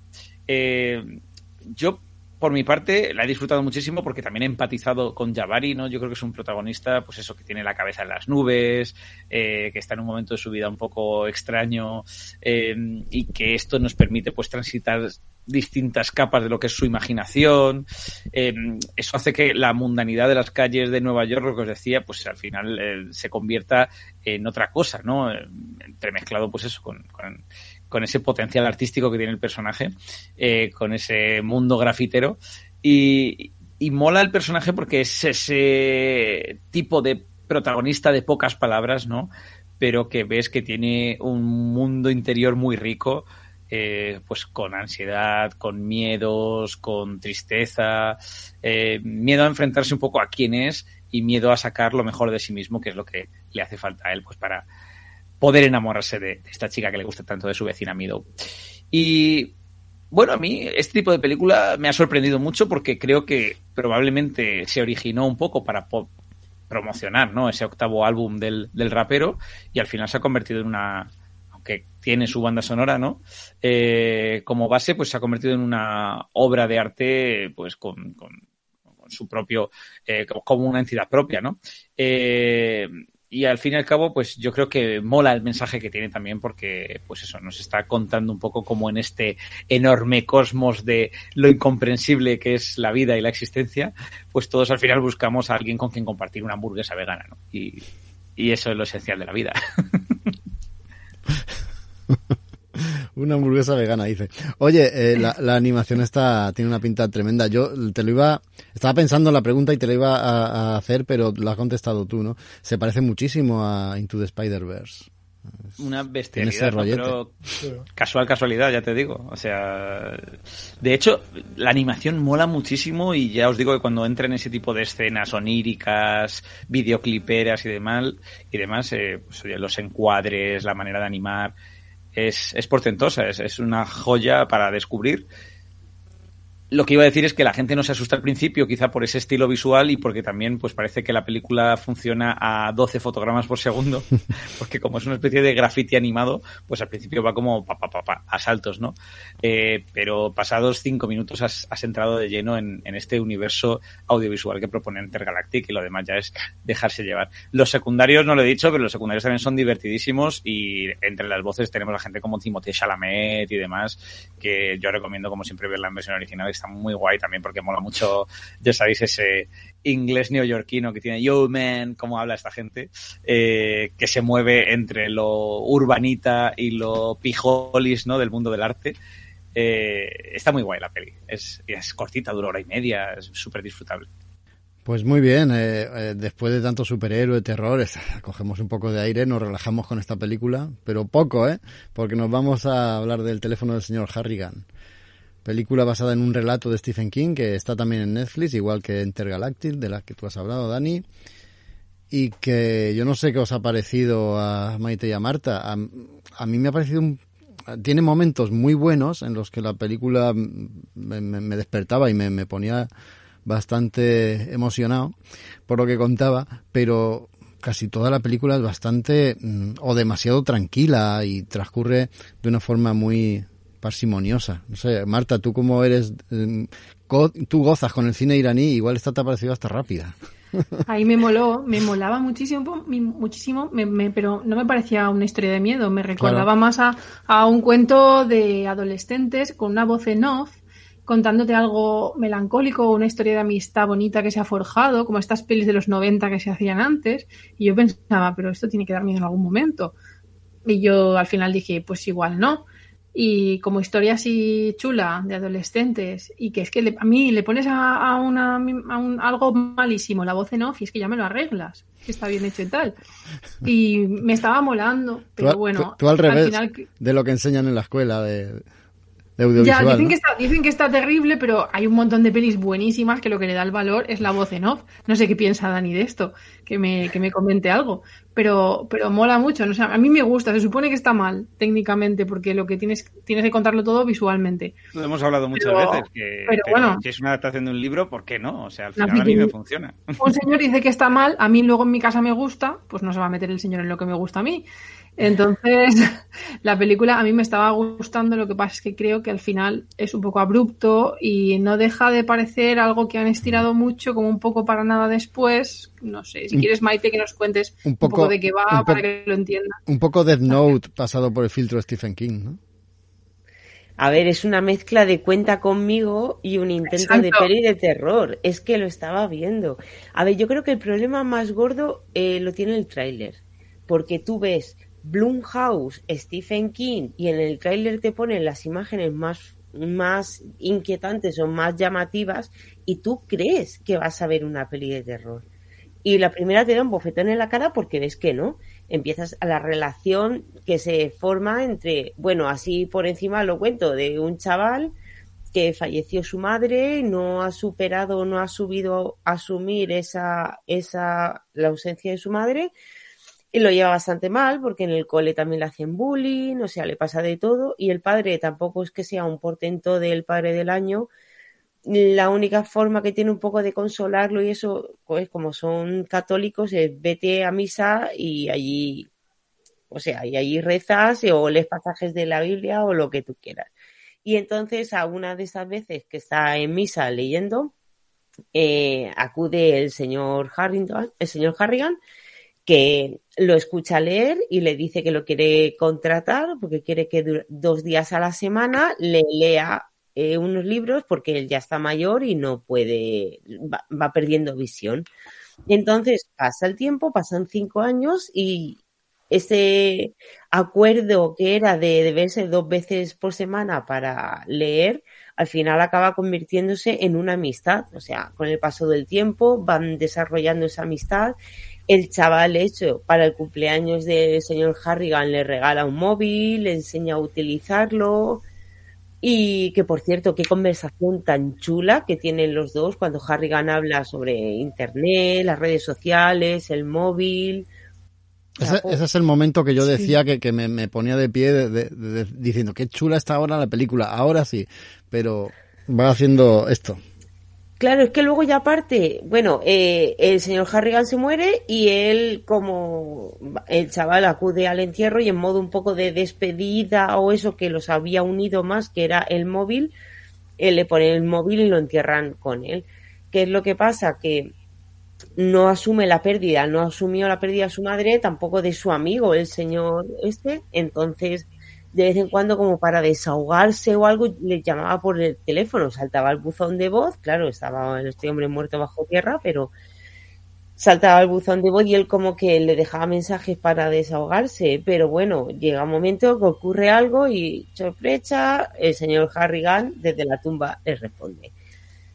Como digo, en el trailer te han puesto las mejores escenas y la, y la, la peli empieza como un cuenta conmigo, y cuando llega a la mitad de la peli es cuando ya aparece esa parte sobrenatural. Pero es, ahí es donde noto yo que no se han molestado mucho en, en desarrollar toda esa parte. Y para mí es donde tú decías que empieza a decaer la peli. Porque me da la sensación de que son dos pelis que han intentado enlazar, pero no casan bien. No sé, esa tiene cosas chulas, como las que he dicho, pero otras que no me ha acabado de gustar tanto. A ver, los momentos donde están los dos personajes juntos, para mí es lo mejor de todo. O sea, Donald Sutherland está muy bien y, hace muy buen papel con Jaden Martel. Y esa combinación de los dos lo hace muy bien. Luego, claro, el peso gordo se va, que es Donald Sutherland, que las picha, y ya se queda Jaden Martel tirando de del carro de, de la peli y es eso, metiendo esa parte sobrenatural. Yo, yo me imagino que eh, al estirar el relato de Stephen King, pues eh, ha pasado esto, ¿no? Que, hace aguas en, en muchas partes eh, estiradas. efectivamente, cuando está la relación de los dos personajes, si te olvidas de que es una peli de terror, eh, te gusta la relación que hay entre ellos, la, la, la, química que tienen dos personas con tanta diferencia de edad y culturalmente tan alejados, ¿no? Uno lo ha conseguido todo en la vida, pero está solo, y el otro también está solo, ¿no? En cierta manera también se, se parecen, pero, está al inicio de su vida social. Y, bueno, tienen esa, esa conexión que solo ellos comprenden y que a, a, ti te la transmiten como espectador, pero es que más allá de eso, luego, lo he dicho antes, luego se transforma en una especie de Death Note extraño del siglo XXI y no, no, tiene, no tiene mucho más. Luego también os, pido, por favor, que no la veáis doblada al castellano. Todos mis respetos para los actores. Yo lo hice, yo lo hice. Todos mis respetos para los actores de doblaje, pero es, es que te saca de, la película a cada minuto que habla eh, el que le pone voz al chaval. Es que el chaval, que es un actor que mola mucho, que lo, lo habíamos visto ya en esta peli tan guay de Lords of Metal y también en Defending Jacob, que es, es, es un... Y en It. En It, que es un chaval que siempre, bueno, siempre hace como de, chaval extraño, ¿no? Tiene toda la cara, el pobre. Lo hace muy bien además. Y le ponen una voz de pasarle algo en la película esta. En, la de doblaje, que yo decía, es que madre mía. sí que es verdad que te saca. El actor este de doblaje, pues no está muy acertado. Y ojo también a la publi que le hacen a los iPhone, ¿eh? Yo no sé si en el relato original hablan de, hablan de los iPhone directamente, pero aquí se pasan media película diciendo la palabra iPhone. Y tengo un iPhone nuevo. Han sacado los iPhone, todavía no los han sacado. Te he traído un iPhone. No es un móvil, es un iPhone. Sí. Además, eh, en el instituto están los que tienen, los que no tienen móvil, que son los parias, los que tienen Android, que son los, los cutres, y los que tienen iPhone, ole, eso sí que mola. Hombre. el chaval tiene un iPhone y puede ir con chavalas al baile y todo. Por el iPhone. Ay. ¿Os, ¿Os habéis fijado qué casualidad que han estrenado esta película de Stephen King, basada en un relato de Stephen King, con un móvil como elemento importante? Y hace no mucho se estrenó The Black Phone, una película basada en un relato de Joe Hill, hijo de Stephen King, con un oh. móvil también como elemento importante. Que por cierto está muy chula, más chula que esta. Joe Hill siempre eh, superando al padre. ¿Qué pasa aquí? ¿Casualidades? ¿O no? En el mundo de Stephen King no, existe la casualidad. Es que tú imagínate esa cena de Navidad en esa familia. O sea, ahí tienen que dar las ideas y quieras que no se copian unos a otros. Por, cierto, volviendo a la película, la relación que tiene con el padre, o sea, era para coger al chaval y darle de capones. El padre se desvive por él, literalmente y, vamos, es totalmente desagradecido el crío. Intentan hacer una relación padre-hijo eh, pues que no, no conectan y por eso busca una figura fuera del hogar, una figura paterna en este otro hombre, pero es que queda muy, no sé, queda muy... Pero es culpa del crío directamente. Claro, claro, es que es culpa suya. Es una cosa muy rara. No nos ha convencido. Está bien, ¿no? Pero, pero no, no, Que, no es un poco más que una peli de tarde al final. Claro. Sí. Yo creo. Menos mal que está en Netflix y no hemos tenido que ir al cine a verla. Otra que está en Netflix y viene rodeada de polémica para aburrir. Blown. A ver, Raúl, tú eres el valiente que se ha comido las tres horas que dura esto.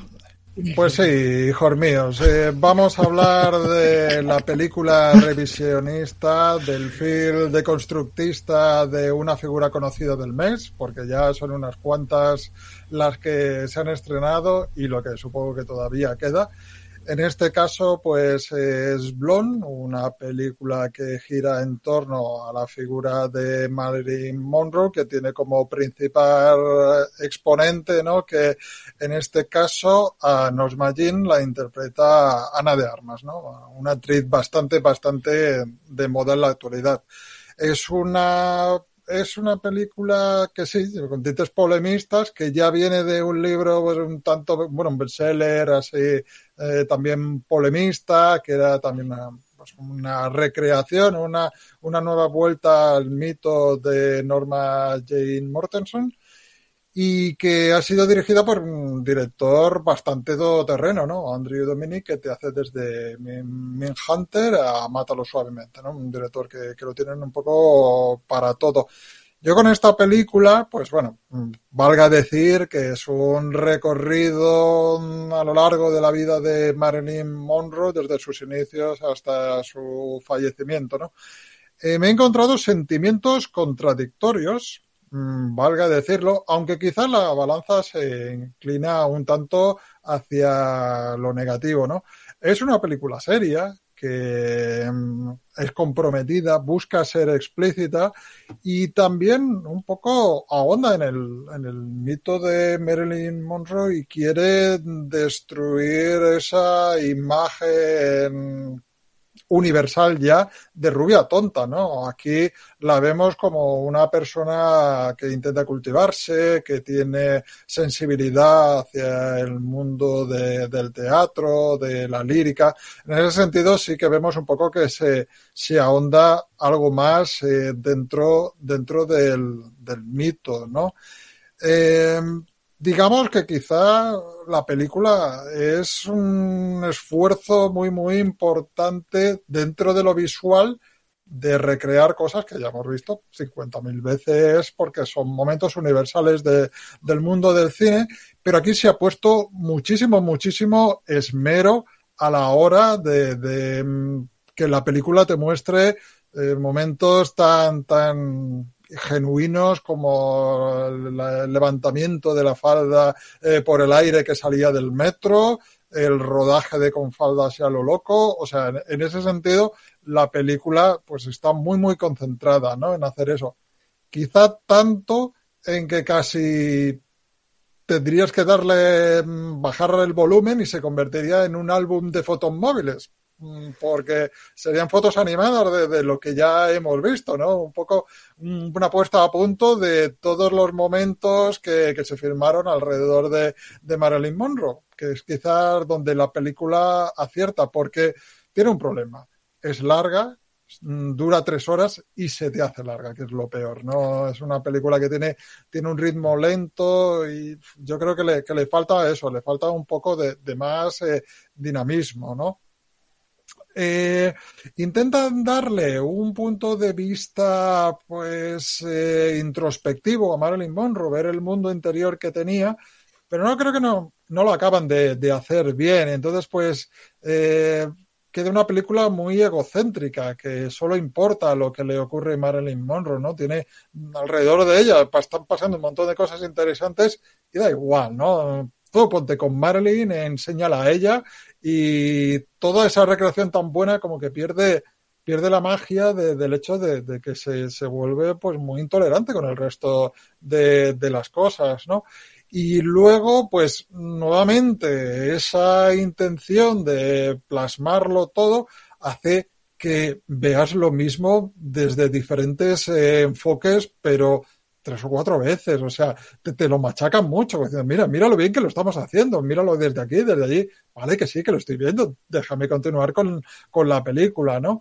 no todo es malo, yo le encuentro, de hecho, cosas, cosas buenas. Ana de Armas, pues eh, está muy bien caracterizada y es muy valiente, porque las escenas de las escenas de sexo, pues ves que la actriz las lleva con, con mucha naturalidad y, las afronta, yo creo que, que, de una manera muy digna y, y profesional, ¿no? Luego es eso, eh, creo que se hace una buena labor, pues profundizando en la figura de Marilyn Monroe, cuando vemos cómo llega de la forma en que llega, por ejemplo, ya sus últimas películas, con, con Faldas lo loco y todo esto, vemos que ha habido una mm, trascendencia detrás, que ha habido un camino un poco que, que la ha llevado a, a estar a ese punto, pues de, extenuación, de abuso de alcohol, de narcóticos, etcétera, etcétera. Todo eso te lo explican, lo puedes llegar a entender o no lo puedes llegar a entender, pero al menos hay un esfuerzo en ese sentido.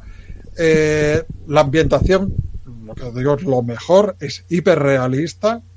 En, ese sentido eh, se ha puesto un esmero por los detalles y tal. El apartado visual es realmente recomendable y luego, pues, el, el tema está que, que ver eh, la recreación que se hace de, por ejemplo, el rodaje de con faldas en lo loco, pues es delicioso a los que nos gusta esa película y nos gustan otros momentos, está, está muy bien, muy bien llevado. Y luego quizás la parte que más jugo le he sacado yo, la parte que me ha parecido más interesante, es cuando hablan de la relación que tuvo con la figura del presidente de Estados Unidos de ese momento, de John Fitzgerald Kennedy. Aquí no voy a entrar en muchos eh, spoilers.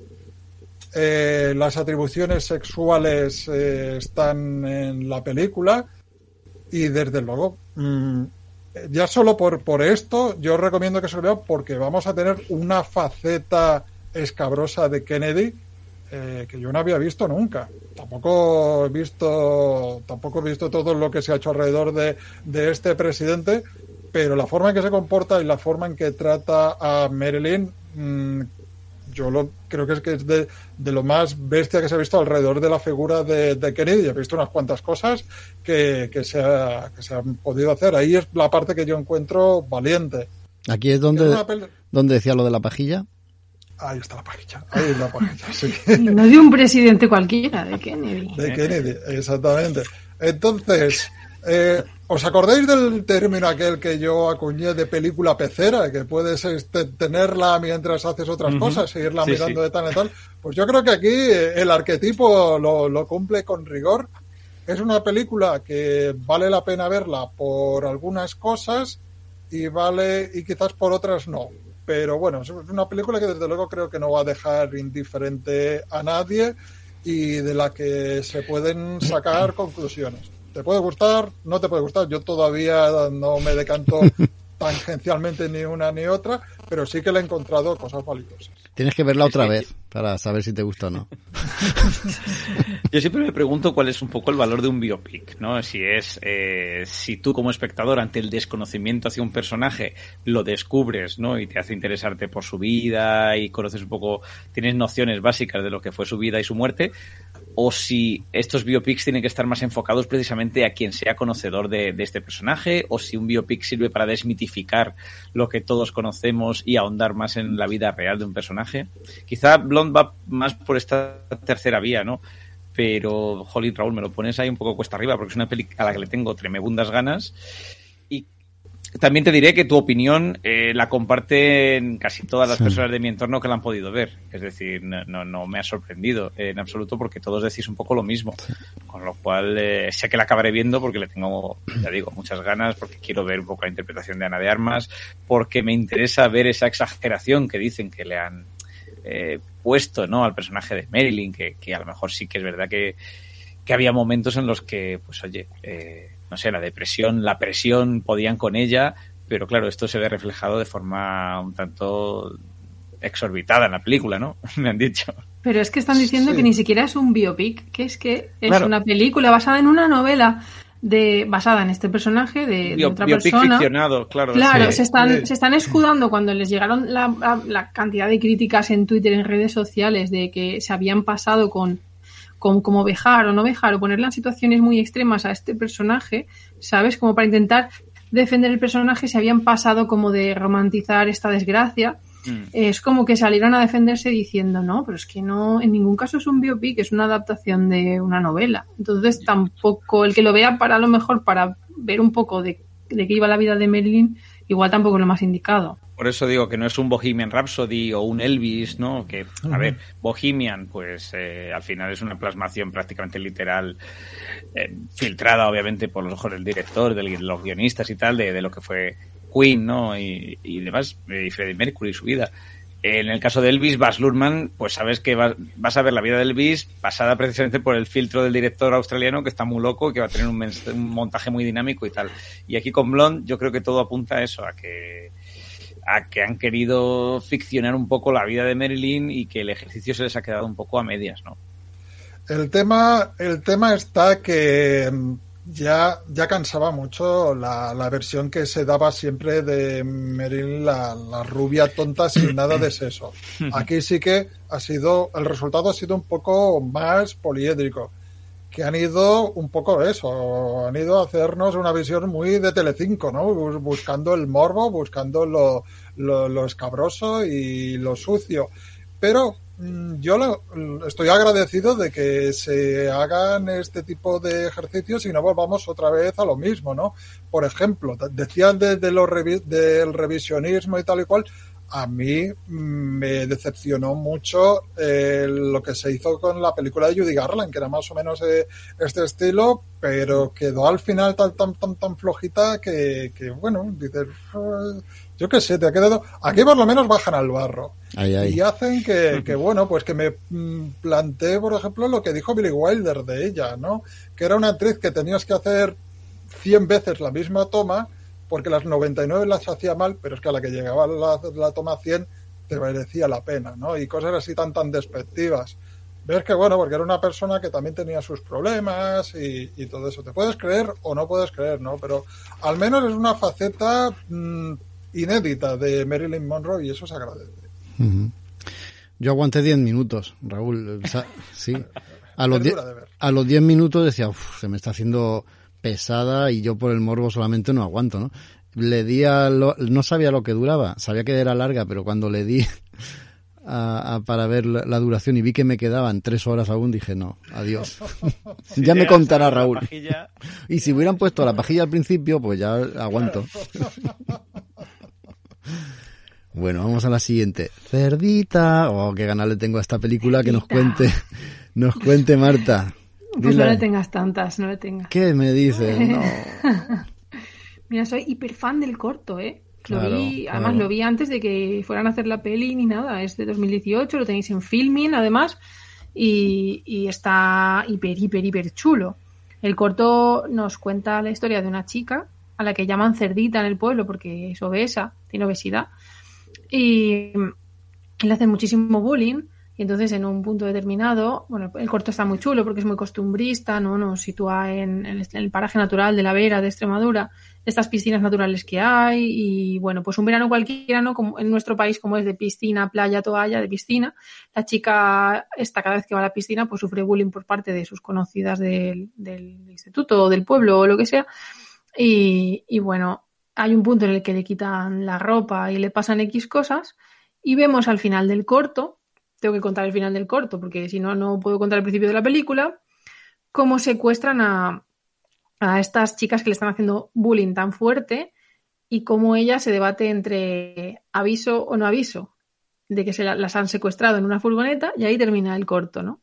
Entonces, el corto está muy chulo porque tú ves cómo sufre ese personaje durante, toda la, durante todo el metraje pero muchísimo, empatizas muchísimo con esa persona y cuando ves que a esas chicas tan malas y tan odiosas se las lleva un secuestrador, casi que aplaudes y dices, pues chica, no avises, ¿no? Mm, que las mate.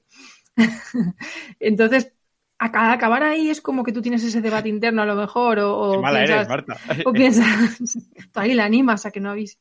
O piensas, ¿qué haría yo, no? Si una persona me estuviera haciendo tanto, tanto daño, tan continuado, que yo no pudiera salir de ahí y de repente mis males acabarán con un asesino en serie secuestrándola, ¿no? ¿No, no os lo habéis planteado nunca? De, pues si esta persona lo secuestra no le pasará algo, yo le ayudaría.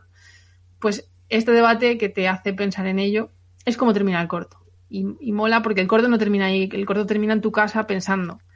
Pues en el caso de la peli dicen que pues vamos a ir más allá, un poco más allá, y ver qué, y ver qué es lo que hace esta chica, si avisa o no avisa, y cómo y qué impacto tiene en su vida y en el pueblo. Entonces, pues bueno, la película nos sitúa en la vida de Cerdita en, Extremadura, que se llama, no se llama Cerdita, se llama Sara, la protagonista. Es el corto y la película de Carlota Pereda, una, directora española. Ya le valió el Goya el corto y ahora creo que la película le ha valido el, el de Oro en Sitges. Viene de Sitges, que estuvo hace nada el festival. Y bueno, pues un poco lo que decía la gente es lo que vengo a contaros yo, un poco más de lo mismo. Está rodada la peli en formato cuadradito, y, además es un poquito así rosita, en tonos pastel, ¿no? que es un poco lo que se lleva ahora en el cine patrio, parece a veces, lo, utiliza así mucho Eduardo Casanova o Paco León, ¿no? No es tan exagerado el tema de la colorimetría, es un poquito más pastel y se quedan estos tonitos rositas pastel, pero no hace, no es protagonista, ¿no? El color en la película, tampoco, simplemente yo creo que es una algo estético que ha elegido Rita Noriega, que es la directora de fotografía, y ya está, y que se lleva y aparece Carmen Machi. O sea, yo esto no lo sabía porque tampoco han publicitado la peli en ningún sitio, ¿no? Y, una pregunta que yo lanzo, ¿hay una película española en la que no aparezca Carmen Machi ahora mismo? Es, el nuevo Nicola, es Nicolas Cage, ¿no? Pero en el, en el cine patrio. Lo hace muy bien, yo lo agradezco, me encanta Carmen Machi. Aquí aparece haciendo un acento extremeño eh, maravilloso. Seguramente los extremeños no piensen que sea tan maravilloso, pero como yo no lo sé, pues me parece bien. Pero es que salen todas las películas pero bueno, está estupenda como siempre. La actriz, o sea, la actriz es que ojalá le den un Goya o, todos los premios del mundo. Es, es, Laura Galán, la actriz, que hace de quinceañera. Es una chica de 36 años, pero que hace hiper bien de quinceañera. Y encontramos también a, a, otras chicas famosas en el panorama español de las series, como Claudia Salas, que hace de la Rebe en Élite, o Irene Ferreiro, que para los que os traguéis todo lo adolescente como yo, aparece en Scam España, que también es un poco más de lo mismo. Y bueno, eh, lo que le pasa a la película es que al principio está muy graciosa porque dices, vale, a ver qué hace. Mezcla el humor con terror, o más que terror, un poco cine así como género negro, un poquito así, si te tiras un poquito a los Cohen, pero llevado aquí a España. Un humor negro así, tal, con personajes muy caricaturescos del panorama español y al principio dices, Buah, esto va a estar de lujo, porque te ves a todas las señoras diciendo, vamos todas que ha pasado algo en la piscina y tenemos que ir todas a ver lo que ha pasado, ¿no? Y tú dices, pues como mi vecina del piso de arriba, lo haría, haría lo mismo. Pero después, a partir de los 50 minutos de metraje o así, la peli dura una hora y media, más o menos, 99 minutos creo, se le va la olla. Parece que le haya dirigido a Alex de la Iglesia. Es como que, ¿por qué? O sea, ¿por qué? Todo, muchos Deus Ex Máquina. Eh, no se podían haber hecho algo mucho más sencillito y que te llevara un poquito a lo mejor a reflexionar como pasaba con el corto y aquí directamente es un despliegue de todo en la película que dices, Buah, habéis estirado un corto, no era necesario. De todos modos, yo os invito a que la veáis porque está graciosa. Quiero decir, no es un no haberlo hecho, ¿no? Pero quedaos con el corto, de verdad. Ve primero el corto, disfrutadlo muchísimo y después, si os ha molado, pues pensad, ¿qué haría esta persona si secuestraran a sus bullies? ¿Será más buena persona que yo? Es el, es el eh, to be continued del, del corto. Sí, pero hay veces que no es necesario, ¿sabes? Eh, estirar un corto pasa muchísimo y en este Sí. caso yo creo que es un yo creo que es un poquito así pero bueno eh, está bien la actriz es una burrada Carmen Machi omnipresente también es una burrada y tiene sus puntos de gracia que dices pero qué dices y bueno pues está está chula yo, la- yo la recomiendo eh, que la veáis si os mola el cine así un poquito independiente el cine así español un poquito diferente no y eh, está está bien sin más eh tampoco Bueno, Lo, ma- lo- lo más destacable el tema de la edad de la protagonista, Sí. ¿no? Sí, que yo lo, lo estaba leyendo, que le habían sí. hecho una entrevista, que tiene 36 años, que después de la película, que estaba muy contenta porque después de la película justo se había quedado embarazada, ya tenía un niño de 6 meses, no sé qué. Y, pero esta chica, ¿cuántos años tiene? 36 años. Y tiene una carica de tener 15 ahí, súper apocada, lo hace hiper bien. Los momentos en los que le están haciendo bullying, es que se merece todo esta actriz, de verdad. Es agobiante, es horrible y es, es brutal esta persona como actriz, la verdad. Yo más o menos lo que me esperaba, no lo que has contado. No sé, no sé por qué. Me, imaginaba que se le iba a ir la olla en algún momento dado. Por eso, por pasar de un corto a, a una película larga. Eh, recomiendo muchísimo escuchar la entrevista que le hace Javier Gallego en carne cruda a Carlota Martínez Pereda, la directora.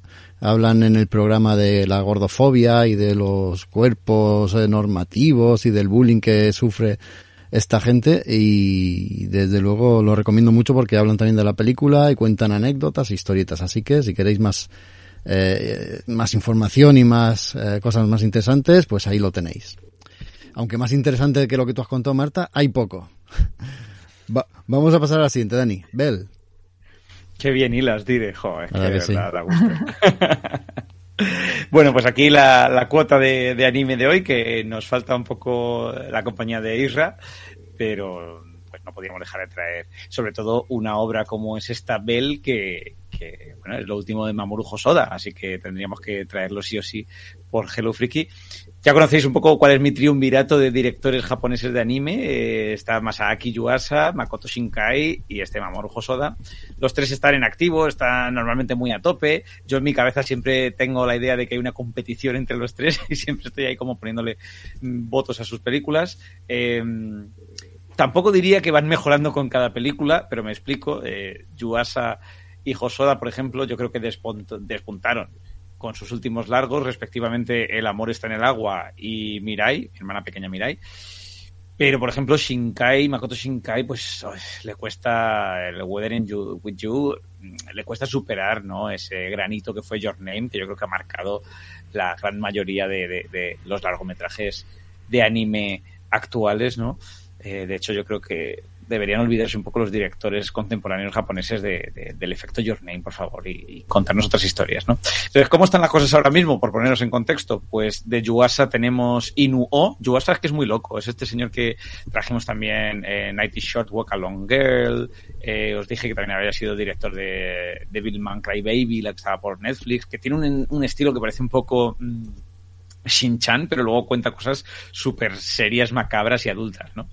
Pero va, también es el director de Lu Over the Wall, va como cambiando mucho, de una peli a otra te cuenta eh, historias y estilos totalmente distintos, ¿no? Y esta Inuo ya la traeré porque ya a ti te va a gustar mucho, es sobre un autor, un artista eh, gráfico japonés tradicional de leyenda, ¿no? Que para nosotros es un poco desconocido, pero, pero bueno, la peli tiene, tiene su aquel, ¿no? Eso, Yuasa, Shinkai, pues nos tiene con el culo apretadillo, con el hype por los cielos y esperanzados con, con eh, pues lo que está a punto de estrenarse, que es Suzume no Tojimari. A ver si de verdad, pues eso, se olvida un poco Your Name. Y Hosoda, eh, pues eh, yo creo que, ya digo, lo había hecho muy bien con Mirai. Ahora me he quedado un poco más así descabalgado, no sé por dónde tirar, pero nos ha brindado en esta ocasión pues esta película que os traigo, que es su propia versión de la Bella y la Bestia, que es Belle, ¿no? Ojo, porque de todas formas, aunque es verdad que Josoda, porque claro, hay mucha gente por ahí que decía eh, la bella y la bestia japonesa. No, no, no, vamos a ver, Josoda adapta sutilmente elementos del cuento original, del cuento tradicional de la bella y la bestia, e incluso se permite homenajear la versión de Disney. Hay aquí un baile, ¿os recordáis? Antes hablábamos de Angela Lansbury, ¿no? De ese baile de la bella y la bestia en el salón, eh, con la lámpara de cristal del salón de techo, ¿no? Y todo pues hay una escena muy, muy, muy similar que sale por la tangente, ¿no? En esta película. Em, pero el caso es que esta Belle va mucho más allá, ¿no? De ese cuento tradicional y de algún modo podríamos decir que es la versión del director, pues de esta moraleja infantil, que es La Bella y la Bestia, pero adaptada, como no puede ser de otro modo, pues hasta era de Internet, ¿no? Esta vez va de metaversos, no sé si estaréis versado en este, este concepto, ¿no? Pero bueno, es un poco lo que está por venir en cuanto a redes sociales. Eh, es un mundo virtual a lo Ready Player One, donde pues convergerán las redes sociales con la realidad virtual, eh, etcétera, etcétera, etcétera, mundo blockchain y demás. Eh, y bueno, pues aquí tenemos eso, tenemos eh, por ejemplo, en lugar de candelabros, vamos a decirlo así, y relojes, tenemos inteligencias artificiales, ¿no? Eh, pero en el fondo, la película sigue yendo de lo mismo, es decir, sigue yendo de, de, de quiénes somos, ¿no? Y también, pues en estos tiempos un tanto difíciles que, que vivimos, ¿no? pues eh, en los que yo creo que ser poco menos que perfectos, pues es eh, muy criticable. Estabais hablando, ¿no? Pues de la gordofobia, del bullying y demás. En este mundo en el que nos protegemos eh, tras el postureo muchas veces de una identidad virtual, pues Josoda se pregunta qué hay realmente en nuestro interior, ¿no? Y por eso utiliza esta metáfora de la bella y la bestia. Y también habla mucho esta película de qué es la vulnerabilidad, ¿no? ¿Qué es el ser vulnerable y por qué no, no tendemos a ser más vulnerables, ¿no? La peli está producida por el estudio Chizu, que es el estudio de, de Hosoda, y, bueno, pues es una visión exuberante de una animación espectacular, ¿no? Eh, pues donde se defienden, ¿no? Estos vínculos que ya digo que cambian un poco eh, nuestras vidas, pues cuando las personas nos desprendemos de nuestras defensas digitales. O sea, al final parece, y sobre todo la gente más joven, tiene una vida en el mundo real y una vida alternativa en las redes sociales y esto cada vez lo vemos más, ¿no? Bell tiene lugar, ya digo, en un futuro cercano en el que está una suerte de metaverso en boga, ¿no? Este metaverso se llama You, U, y este U pues domina la conciencia global. O sea, hay 6.000 millones de personas que se han creado su avatar y se han metido, es un poco como, ya digo, Ready Player One, tú te conectas con tu móvil, la aplicación, unos casquitos y ¡fum! te metes con tu avatar, que los llaman ases, en este mundo virtual, ¿no?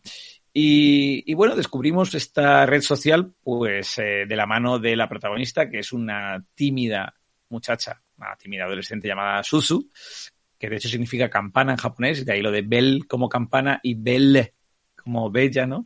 Hay todo un juego de palabras detrás. Eh, eh, está interpretada además por la cantante Kao Nakamura, que esto también nos dice mucho de, de, del género del que hablamos. Luego os cuento un poco el tono de la película, porque es una película casi musical, ¿no? En ciertos aspectos, ciertos aspectos. Y Susu vive en un pueblito en el Japón más rural, o sea, no es la típica protagonista que vive en el Tokio urbanita y e hiper dinámico, ¿no? Ella vive una vida tranquila, en un pueblito, pero se conecta a esta red global en la que todos son iguales y tú puedes ser quien tú quieras, ¿no? Y eh, también se encuentra Susu, es muy interesante el protagonista, la protagonista, porque se encuentra eh, sumergida en un pozo emocional, pues desde que su madre falleció al intentar rescatar a un niño, bueno, al intentar y conseguir rescatar a un niño en la crecida de un río.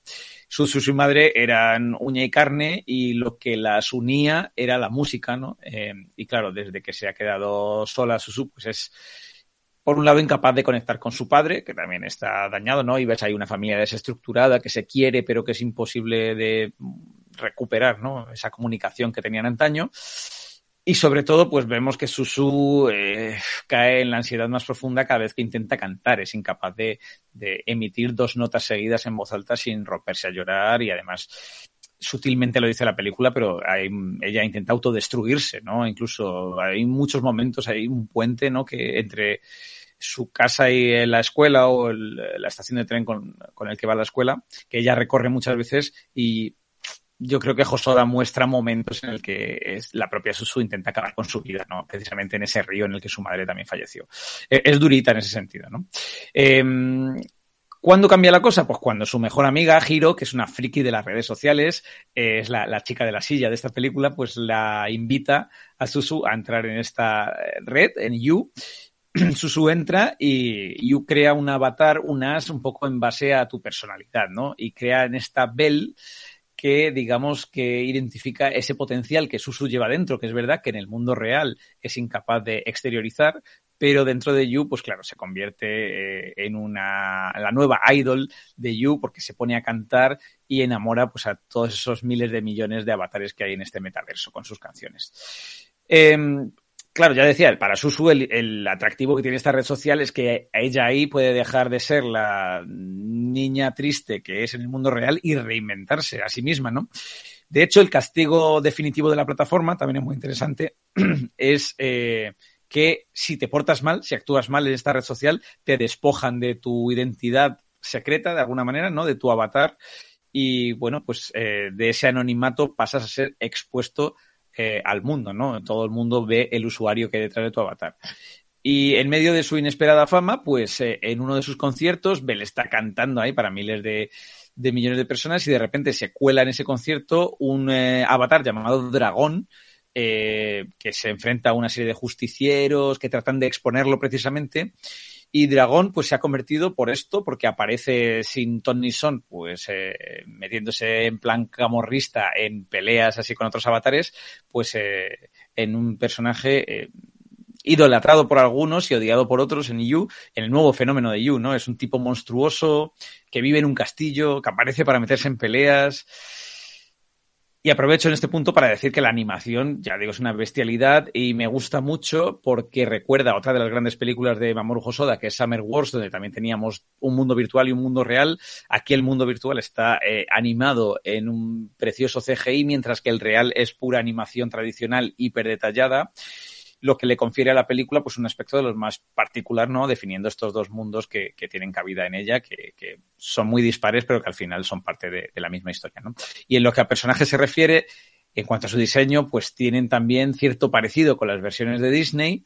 O sea, por ejemplo, en el metaverso, en You, pues tienen ojos enormes, narices respingonas, colores hipersaturados, lo cual ya digo, en parte es un homenaje, y en parte también sirve para crear una zona de confort, ¿no? Para el espectador con, con, lo que sería la bella y la bestia a la que estamos más acostumbrados. Pero a mí me gusta también que Josoda, en esa parte sobre todo del mundo virtual, pues se salga un poco de su estilo habitual, ¿no? Aún así, los diseños tanto de Bell como del dragón son, son, jolín, para quitarse el sombrero. Ella es pura, pura belleza, precisamente, como su nombre indica, y él es una bestia con tintes de dragón japonés, con un kimono, ¿no? Un poco yakuza, con eh, formas que se iluminan en la espalda como si fuesen neones eh, en su encorvada espalda, ¿no? Que representan moratones y golpes, ¿no? Y claro, esto es lo que le hace a Bell pensar, eh, pues, ¿qué son estos golpes? ¿Cuál es su origen? ¿Por qué están ahí? ¿Quién es este dragón? ¿no? Y bueno, pues eso se plantea descubrirlo. Pero más allá de lo puramente visual, os decía que está también lo audiovisual y que esta película quizá despunta quizás más en Japón que, que, en lo que es nuestro país, ¿no? Que a veces no estamos acostumbrados a ver películas tan musicales y que si no conocemos, eh, te veía la cara de Jaco cuando he dicho la intérprete, la cantante que hay tras Susu, ¿no? Cuando no les conocemos tanto, no les ponemos cara o no hemos escuchado sus canciones, pues a lo mejor no nos impacta tanto. Yo creo que esta película espera que impacte mucho la parte musical y claro, pues si no te gusta el pop japonés o si no conoces a las intérpretes, pues pasa un poco eh, desapercibido, pero es verdad que eh, es un, todo un espectáculo ¿no? de luz, color y música esta película. Luego a nivel diseño los entornos del mundo virtual, por ejemplo, todo ocurre en un lugar llamado Ciudad Omnidireccional, que, que lo ha diseñado Eric Wong, que es un arquitecto londinense. Hay un montón de cameos de libros y elementos de pues eh, que homenajean a Alphonse, Mo, eh, Alphonse Muja, a Bansky, hay muchas cositas de estas, o sea, se nota que a Josoda le gusta todo el tema del diseño muchísimo. Y esto va para Marta, eh, el castillo de la bestia de dragón, que tiene además un estilo totalmente distinto a esta ciudad omnidireccional, es súper orgánico, muy diferente, pues es contribución de nuestro querido Marta Estudio de Animación Irlandés Cartoon Saloon, eh, que, han intervenido aquí. O sea, es que las películas de, de Shinkai, de Hosoda, tal, eh, últimamente se están convirtiendo pues un poco en un terreno en el que quieren intervenir muchos estudios de animación eh, internacionales, ¿no? Y esto también mola. Eh, pero a mí, si, sin embargo, lo que más me ha gustado, fijaos, es el mundo real. O sea, me ha gustado pues la representación de ese Japón más rural, contemporáneo, muy vacío, eh, que también representa un poco la soledad de la vida de Bell, ¿no? El colegio está vacío, el tren en el que va todos los días a clase está vacío, su vida está como muy vacía y la verdad es que, bueno, pues aquí Josoda se mueve como pez en el agua. Y, estos son un poco los, los puntos fuertes y flacos de esta película, que yo creo que tiene un atractivo pero desaprovechado mundo virtual, eh, un muy interesante mundo real, combates muy impactantes y trepidantes en el virtual, eh, tiempos lentos bien manejados por Hosoda en el mundo real, pero creo que todo no termina de ligar bien. Yo creo que esta película, eh, como le ocurrió a Weathering with You, a, a Shinkai con Weathering with You, se ha quedado un poco a medio camino eh, en ese camino a la experimentación eh, que, tiene en este caso Josoda. Y bueno, para mí ha sido un poco un bajo, un altibajo, ¿no? En, esa montaña rusa de producciones que tiene este señor. Aún así, recomendable. Y yo creo que es un poquito, pues, de la chica que saltaba a través del tiempo, es un poquito de World Children, tiene bastante de Summer Wars, incluso del niño y la bestia. Así que si os gusta Josoda, que sepáis que tiene de todas esas, pero que no es ninguna de esas, ¿no? Y, y que es Josoda en estado puro. Marta te preguntaba dónde la has encontrado. Está en Movistar ahora mismo. En Movistar y en trenes. De hecho, me puse a verla porque en el camino de vuelta, en el camino de vuelta de Alicante el fin de semana pasado la estaban poniendo y dije yo, hombre, sí, sí me había olvidado ver Bell y justo la acababan de estrenar también en, o sea, acaba de salir en, en ventanas digitales en Movistar Plus. ¿Qué cosas ponen ahora en trenes? Y yo cada vez que me subía uno me ponían School of Rock.